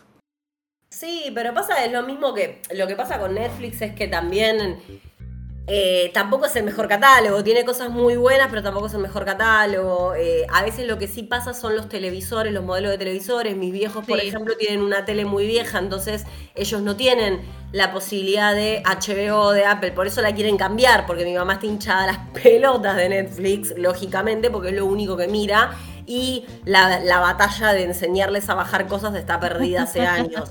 Con lo cual em, quieren comprarse una tele para poder instalar otras plataformas.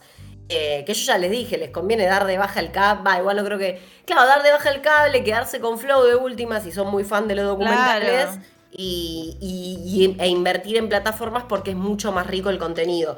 ¿Qué más viste en, en Filming, Vir?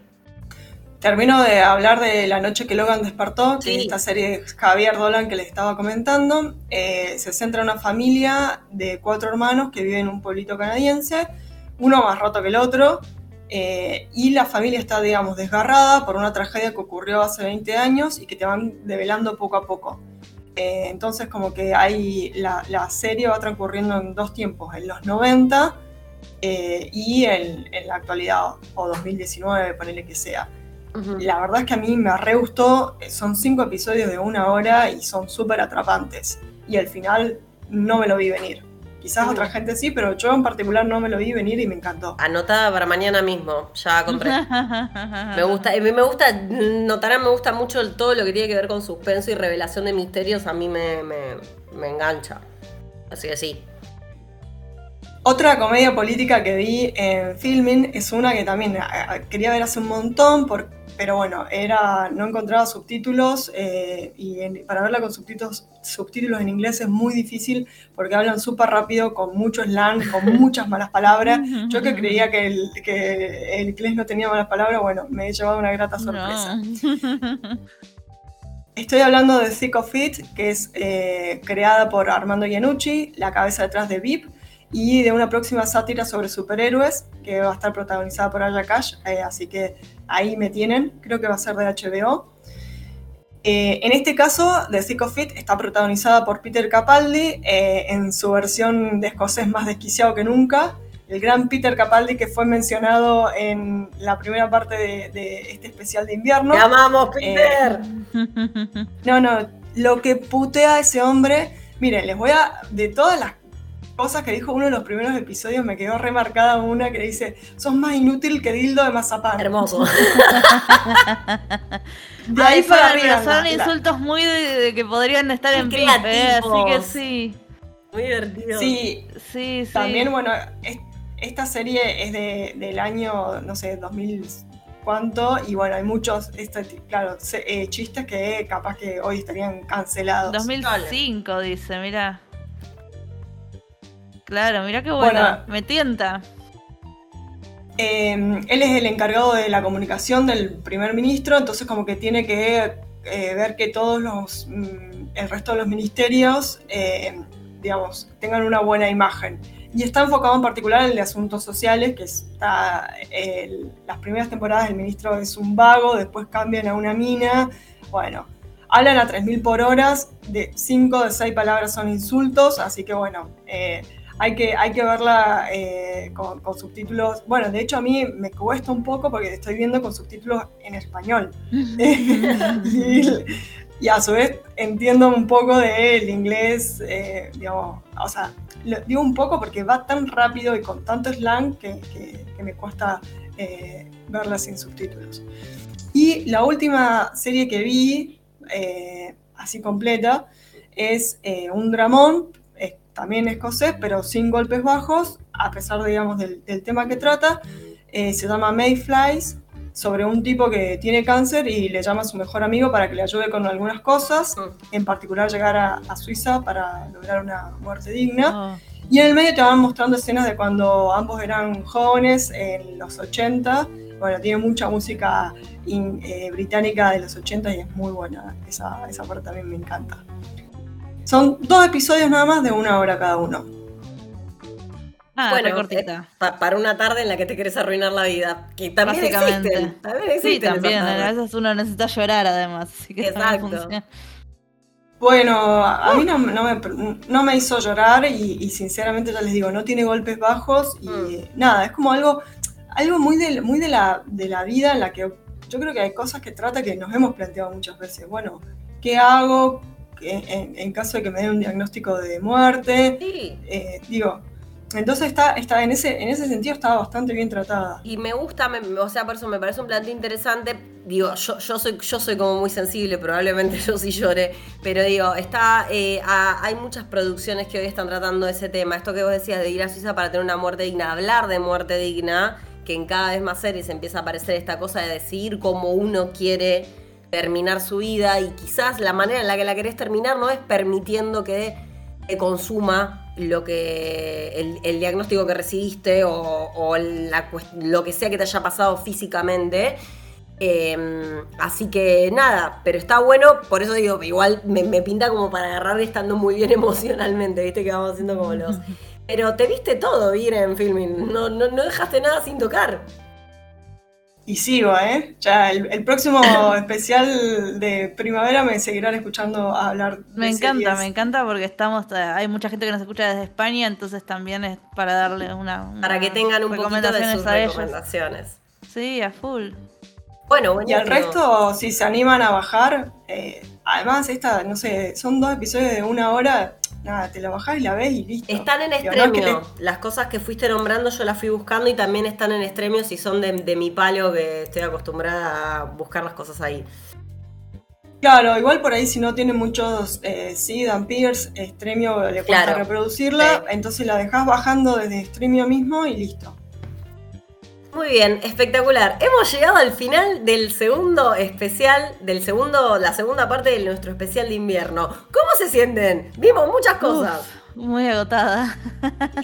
lo hemos dado todo realmente. Pero un montón, un montón. Habíamos dicho, eran como 60 series, que así que no se llevaron nada de acá para ver, no sé, nos escucharán en el verano y vemos qué más podemos decir. La primavera. que tienen, claro, tienen el especial de verano, tienen el especial de otoño, en el especial de otoño nos empezamos a avivar y a partirlos en dos porque es evidente que no se puede en un solo capítulo. Eh, y tienen el de invierno. Además de los más de 140 episodios que tiene Sin Plata. O sea, realmente es un lugar al que pueden venir a buscar recomendaciones todo el tiempo y las van a encontrar. Como se han dado cuenta, son 60 series, pero fueron muy distintas. Fuimos de la comedia más falopa a la serie más cornuda, al policial más oscuro. Hubo muchas cosas para mirar. Así que esperamos que las disfruten. Como siempre les pedimos, déjenos comentarios, porque a nosotras nos, nos copa saber alguna que se nos escapó, alguna che, chica, miren que se estrenó esto que está bueno, dale, bárbaro me contás y capaz que en primavera también hablamos de eso. Em, vamos a, recordarles que nos sigan en todas nuestras redes. Tenemos Twitter sin plata ni forma, Instagram sin plata ni forma. Por favor, síganos en Spotify. Porque suele pasar que mucha gente nos escucha en Spotify y no nos sigue en Instagram y viceversa. Así que síganos en Spotify también para que se pueda reflejar la cantidad de personas que ya forman parte de nuestra comunidad. Eh, le mandamos un beso muy grande a Soy La Rochi, que habrán notado que está en silencio hace 40 minutos. Bueno, nos tuvo que dejar intempestivamente, así que le mandamos un beso grande. Eh, la van a estar escuchando en el especial de Camino of Late. Eh, con pantalla horizontal y con su servidora, que ya me enganché, ya quiero hablar de Platonic y de muchas otras cosas. Yo soy Monita con Navaja, o también conocida como Juli, porque a esta altura ya no se sabe cuál es cuál. Y le mando, nos despedimos con Lu, Pandelay Series y Bir Cata de Series. Hasta el próximo episodio. Chao, chiquis. Vuelvan prontos.